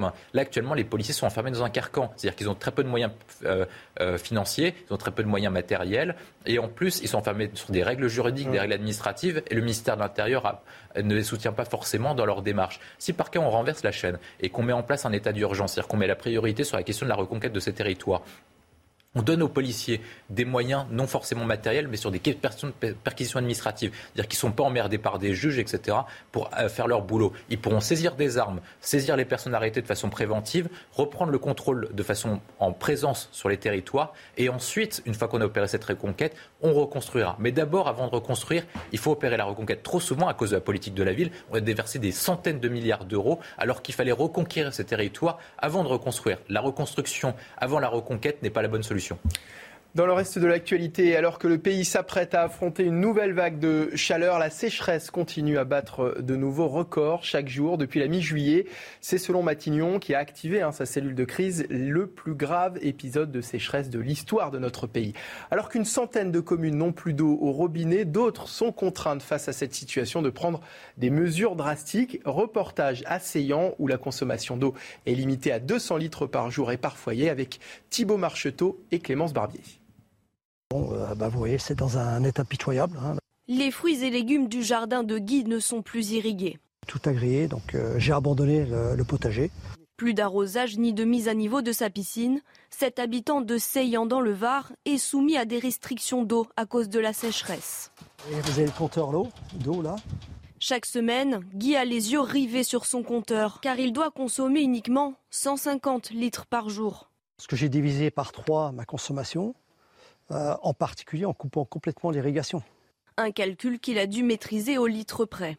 Alors, la douche, par exemple, euh, vous commencez une douche avec de l'eau froide, vous n'attendez pas d'avoir accès à l'eau chaude. La machine à laver, vous vous assurez de faire des cycles courts. On demande finalement aux citoyens euh, d'agir de façon positive et de gérer sa consommation d'eau. En cas de surconsommation d'eau, Guy s'expose à une amende de 1500 euros. Alors on entend beaucoup hein, de, gens en colère en ce moment qui dénoncent un manque d'anticipation de, la part de, l'État sur ces questions-là. Est-ce que vous avez ce sentiment également, Mathieu Langlois? Ils me font rigoler. Euh, on attend que l'État anticipe euh, la sécheresse. Alors ça fait des années qu'on sait qu'il euh, y a un changement, un dérèglement climatique. il faut aussi que chacun, on parlait de responsabilité, c'est à nous, citoyens, euh, on n'a pas besoin d'attendre que l'État nous dise avec des alertes info, euh, il fait chaud, il y a euh, alerte sécheresse niveau je sais pas quoi. Pour, pour, prendre des, des, mesures déjà individuelles, moins égoïstes que ce qu'on a l'habitude de, de, de, faire. et de dire l'État n'a pas anticipé une sécheresse, si vous continuez à prendre trois bains par jour, après, on nous dit depuis, depuis plusieurs jours, hein, on nous dit que les mesures individuelles c'est bien, mais que ça ne suffit pas du tout. Mais c'est, le problème, c'est toujours pareil, c'est-à-dire que il faut qu'on soit, euh, il faut qu'on soit exemplaires tous euh, individuellement et, responsables.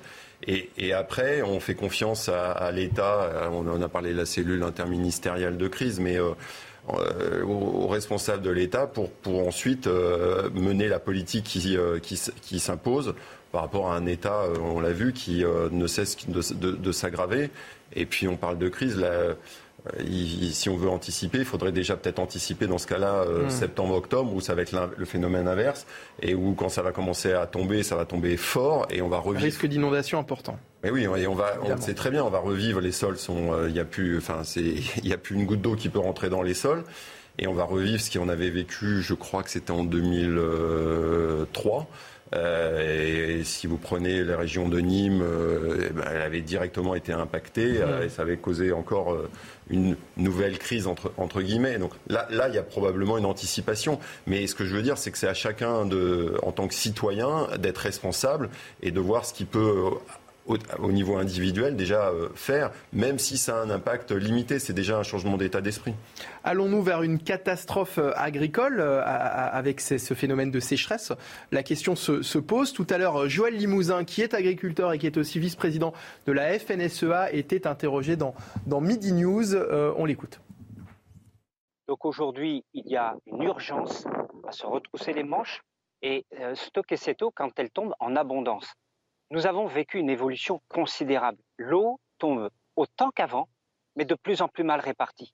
Et le vrai enjeu maintenant, c'est de savoir si on est capable, tous ensemble, collectivités locales, au niveau national, il faut qu'il y ait les grandes orientations, et je persiste et je signe que ce qu'on va stocker en Vendée sera complètement différent de euh, la façon dont on va stocker dans le Var, le Vaucluse, le Cantal ou en Franche-Comté c'est ça qu'il faut prendre en compte, ces projets de territoire. Et surtout, ne pas faire les mêmes erreurs qui sont en train de se passer dans, certains, dans certaines situations. Et dès qu'on veut faire du stockage d'eau, on est l'appréciation eau potable, biodiversité, eau économique, agriculture et industrie. Il faut faire des, stockages d'eau, euh, nous dit euh, euh, à l'instant cette, personne qui est vice-président de, la FNSEA. C'est Joël Limousin qui était interrogé par Thierry Cabane tout à l'heure dans Midi News. Christian Proutot, il y a évidemment beaucoup de choses à faire. Il y a un changement d'habitude clairement à, prendre au niveau des, des Français, au niveau de, chacun d'entre nous, mais au niveau aussi de nos dirigeants. Oui, parce que on, constate une situation, là, c'est la sécheresse. On dit il faudra faire ça, mais j'attends de savoir euh, ce qui va être fait. Parce que mmh. c'est souvent comme cela, on, on, tout d'un coup on s'offusque d'une situation, on dit il va falloir prendre des mesures, et les mesures, elles n'arrivent jamais, parce qu'entre-temps, le, le temps, les choses sont revenues presque normales, même si le dérèglement... on se dit c'est bon, c'est passé. Voilà, c'est bon, c'est passé, c'est derrière. Et euh, euh, à chaque jour suffit sa peine, il y a un autre problème qui arrive. Regardez, pendant un moment, euh, tout le monde trouvait génial de, pomper la nappe phréatique pour faire du ski. alors il y a eu tout, il y a tout un tas d'aberrations comme ça économiques sur, enfin, de gestion de l'eau autour des, des grandes des grandes réserves qui sont faites avec des forages en profondeur pour l'agriculture qui font qu'à un moment ou à un autre, il faut se poser une question. Est-ce qu'on arrête de faire du ski s'il n'y a plus de neige? Est-ce qu'on arrête de faire tel type de, de, culture qui consomme trop, d'eau euh, Est-ce qu'on change l'arrosage? Euh, Michel Chevalet le disait tout à l'heure. Il y, a, tout un tas de mesures à prendre, mais ces mesures, elles ne feront pas plaisir à tout le monde. Il faudra avoir le courage politique de les prendre. Alors la sécheresse impacte l'agriculture forcément, mais pas seulement. Michel Chevalet nous explique qu'indirectement, l'énergie souffre également de cette situation. Écoutez-le. Il n'y a pas que l'agriculture qui souffre de la sécheresse, il y a également l'énergie. Et oui, les centrales nucléaires ont besoin d'eau. Attendez, une centrale nucléaire, c'est une grosse machine à vapeur dont la chaudière, c'est le réacteur. Mais cette vapeur, une fois qu'elle a travaillé dans la turbine, il faut la condenser. Et pour la condenser, il faut la refroidir. Et pour la refroidir, eh bien, il faut un circuit d'eau. Et le circuit d'eau fait qu'on installe les centrales nucléaires là où il y a de l'eau, c'est-à-dire le long des rivières ou le long des côtes. Voilà. Aujourd'hui, le niveau de nos rivières descend, la température de l'eau monte, et si on rajoute à nouveau l'élévation de température de 4 à 5 degrés due aux centrales nucléaires, eh bien, c'est dangereux pour le biotrope. Et donc, de fait, la préfecture ordonne à EDF, localement, soit de baisser le niveau de puissance des réacteurs, soit même d'aller jusqu'à l'arrêt des centrales. Aujourd'hui, six réacteurs vont être ralentis, principalement sur la Garonne, c'est Golfech.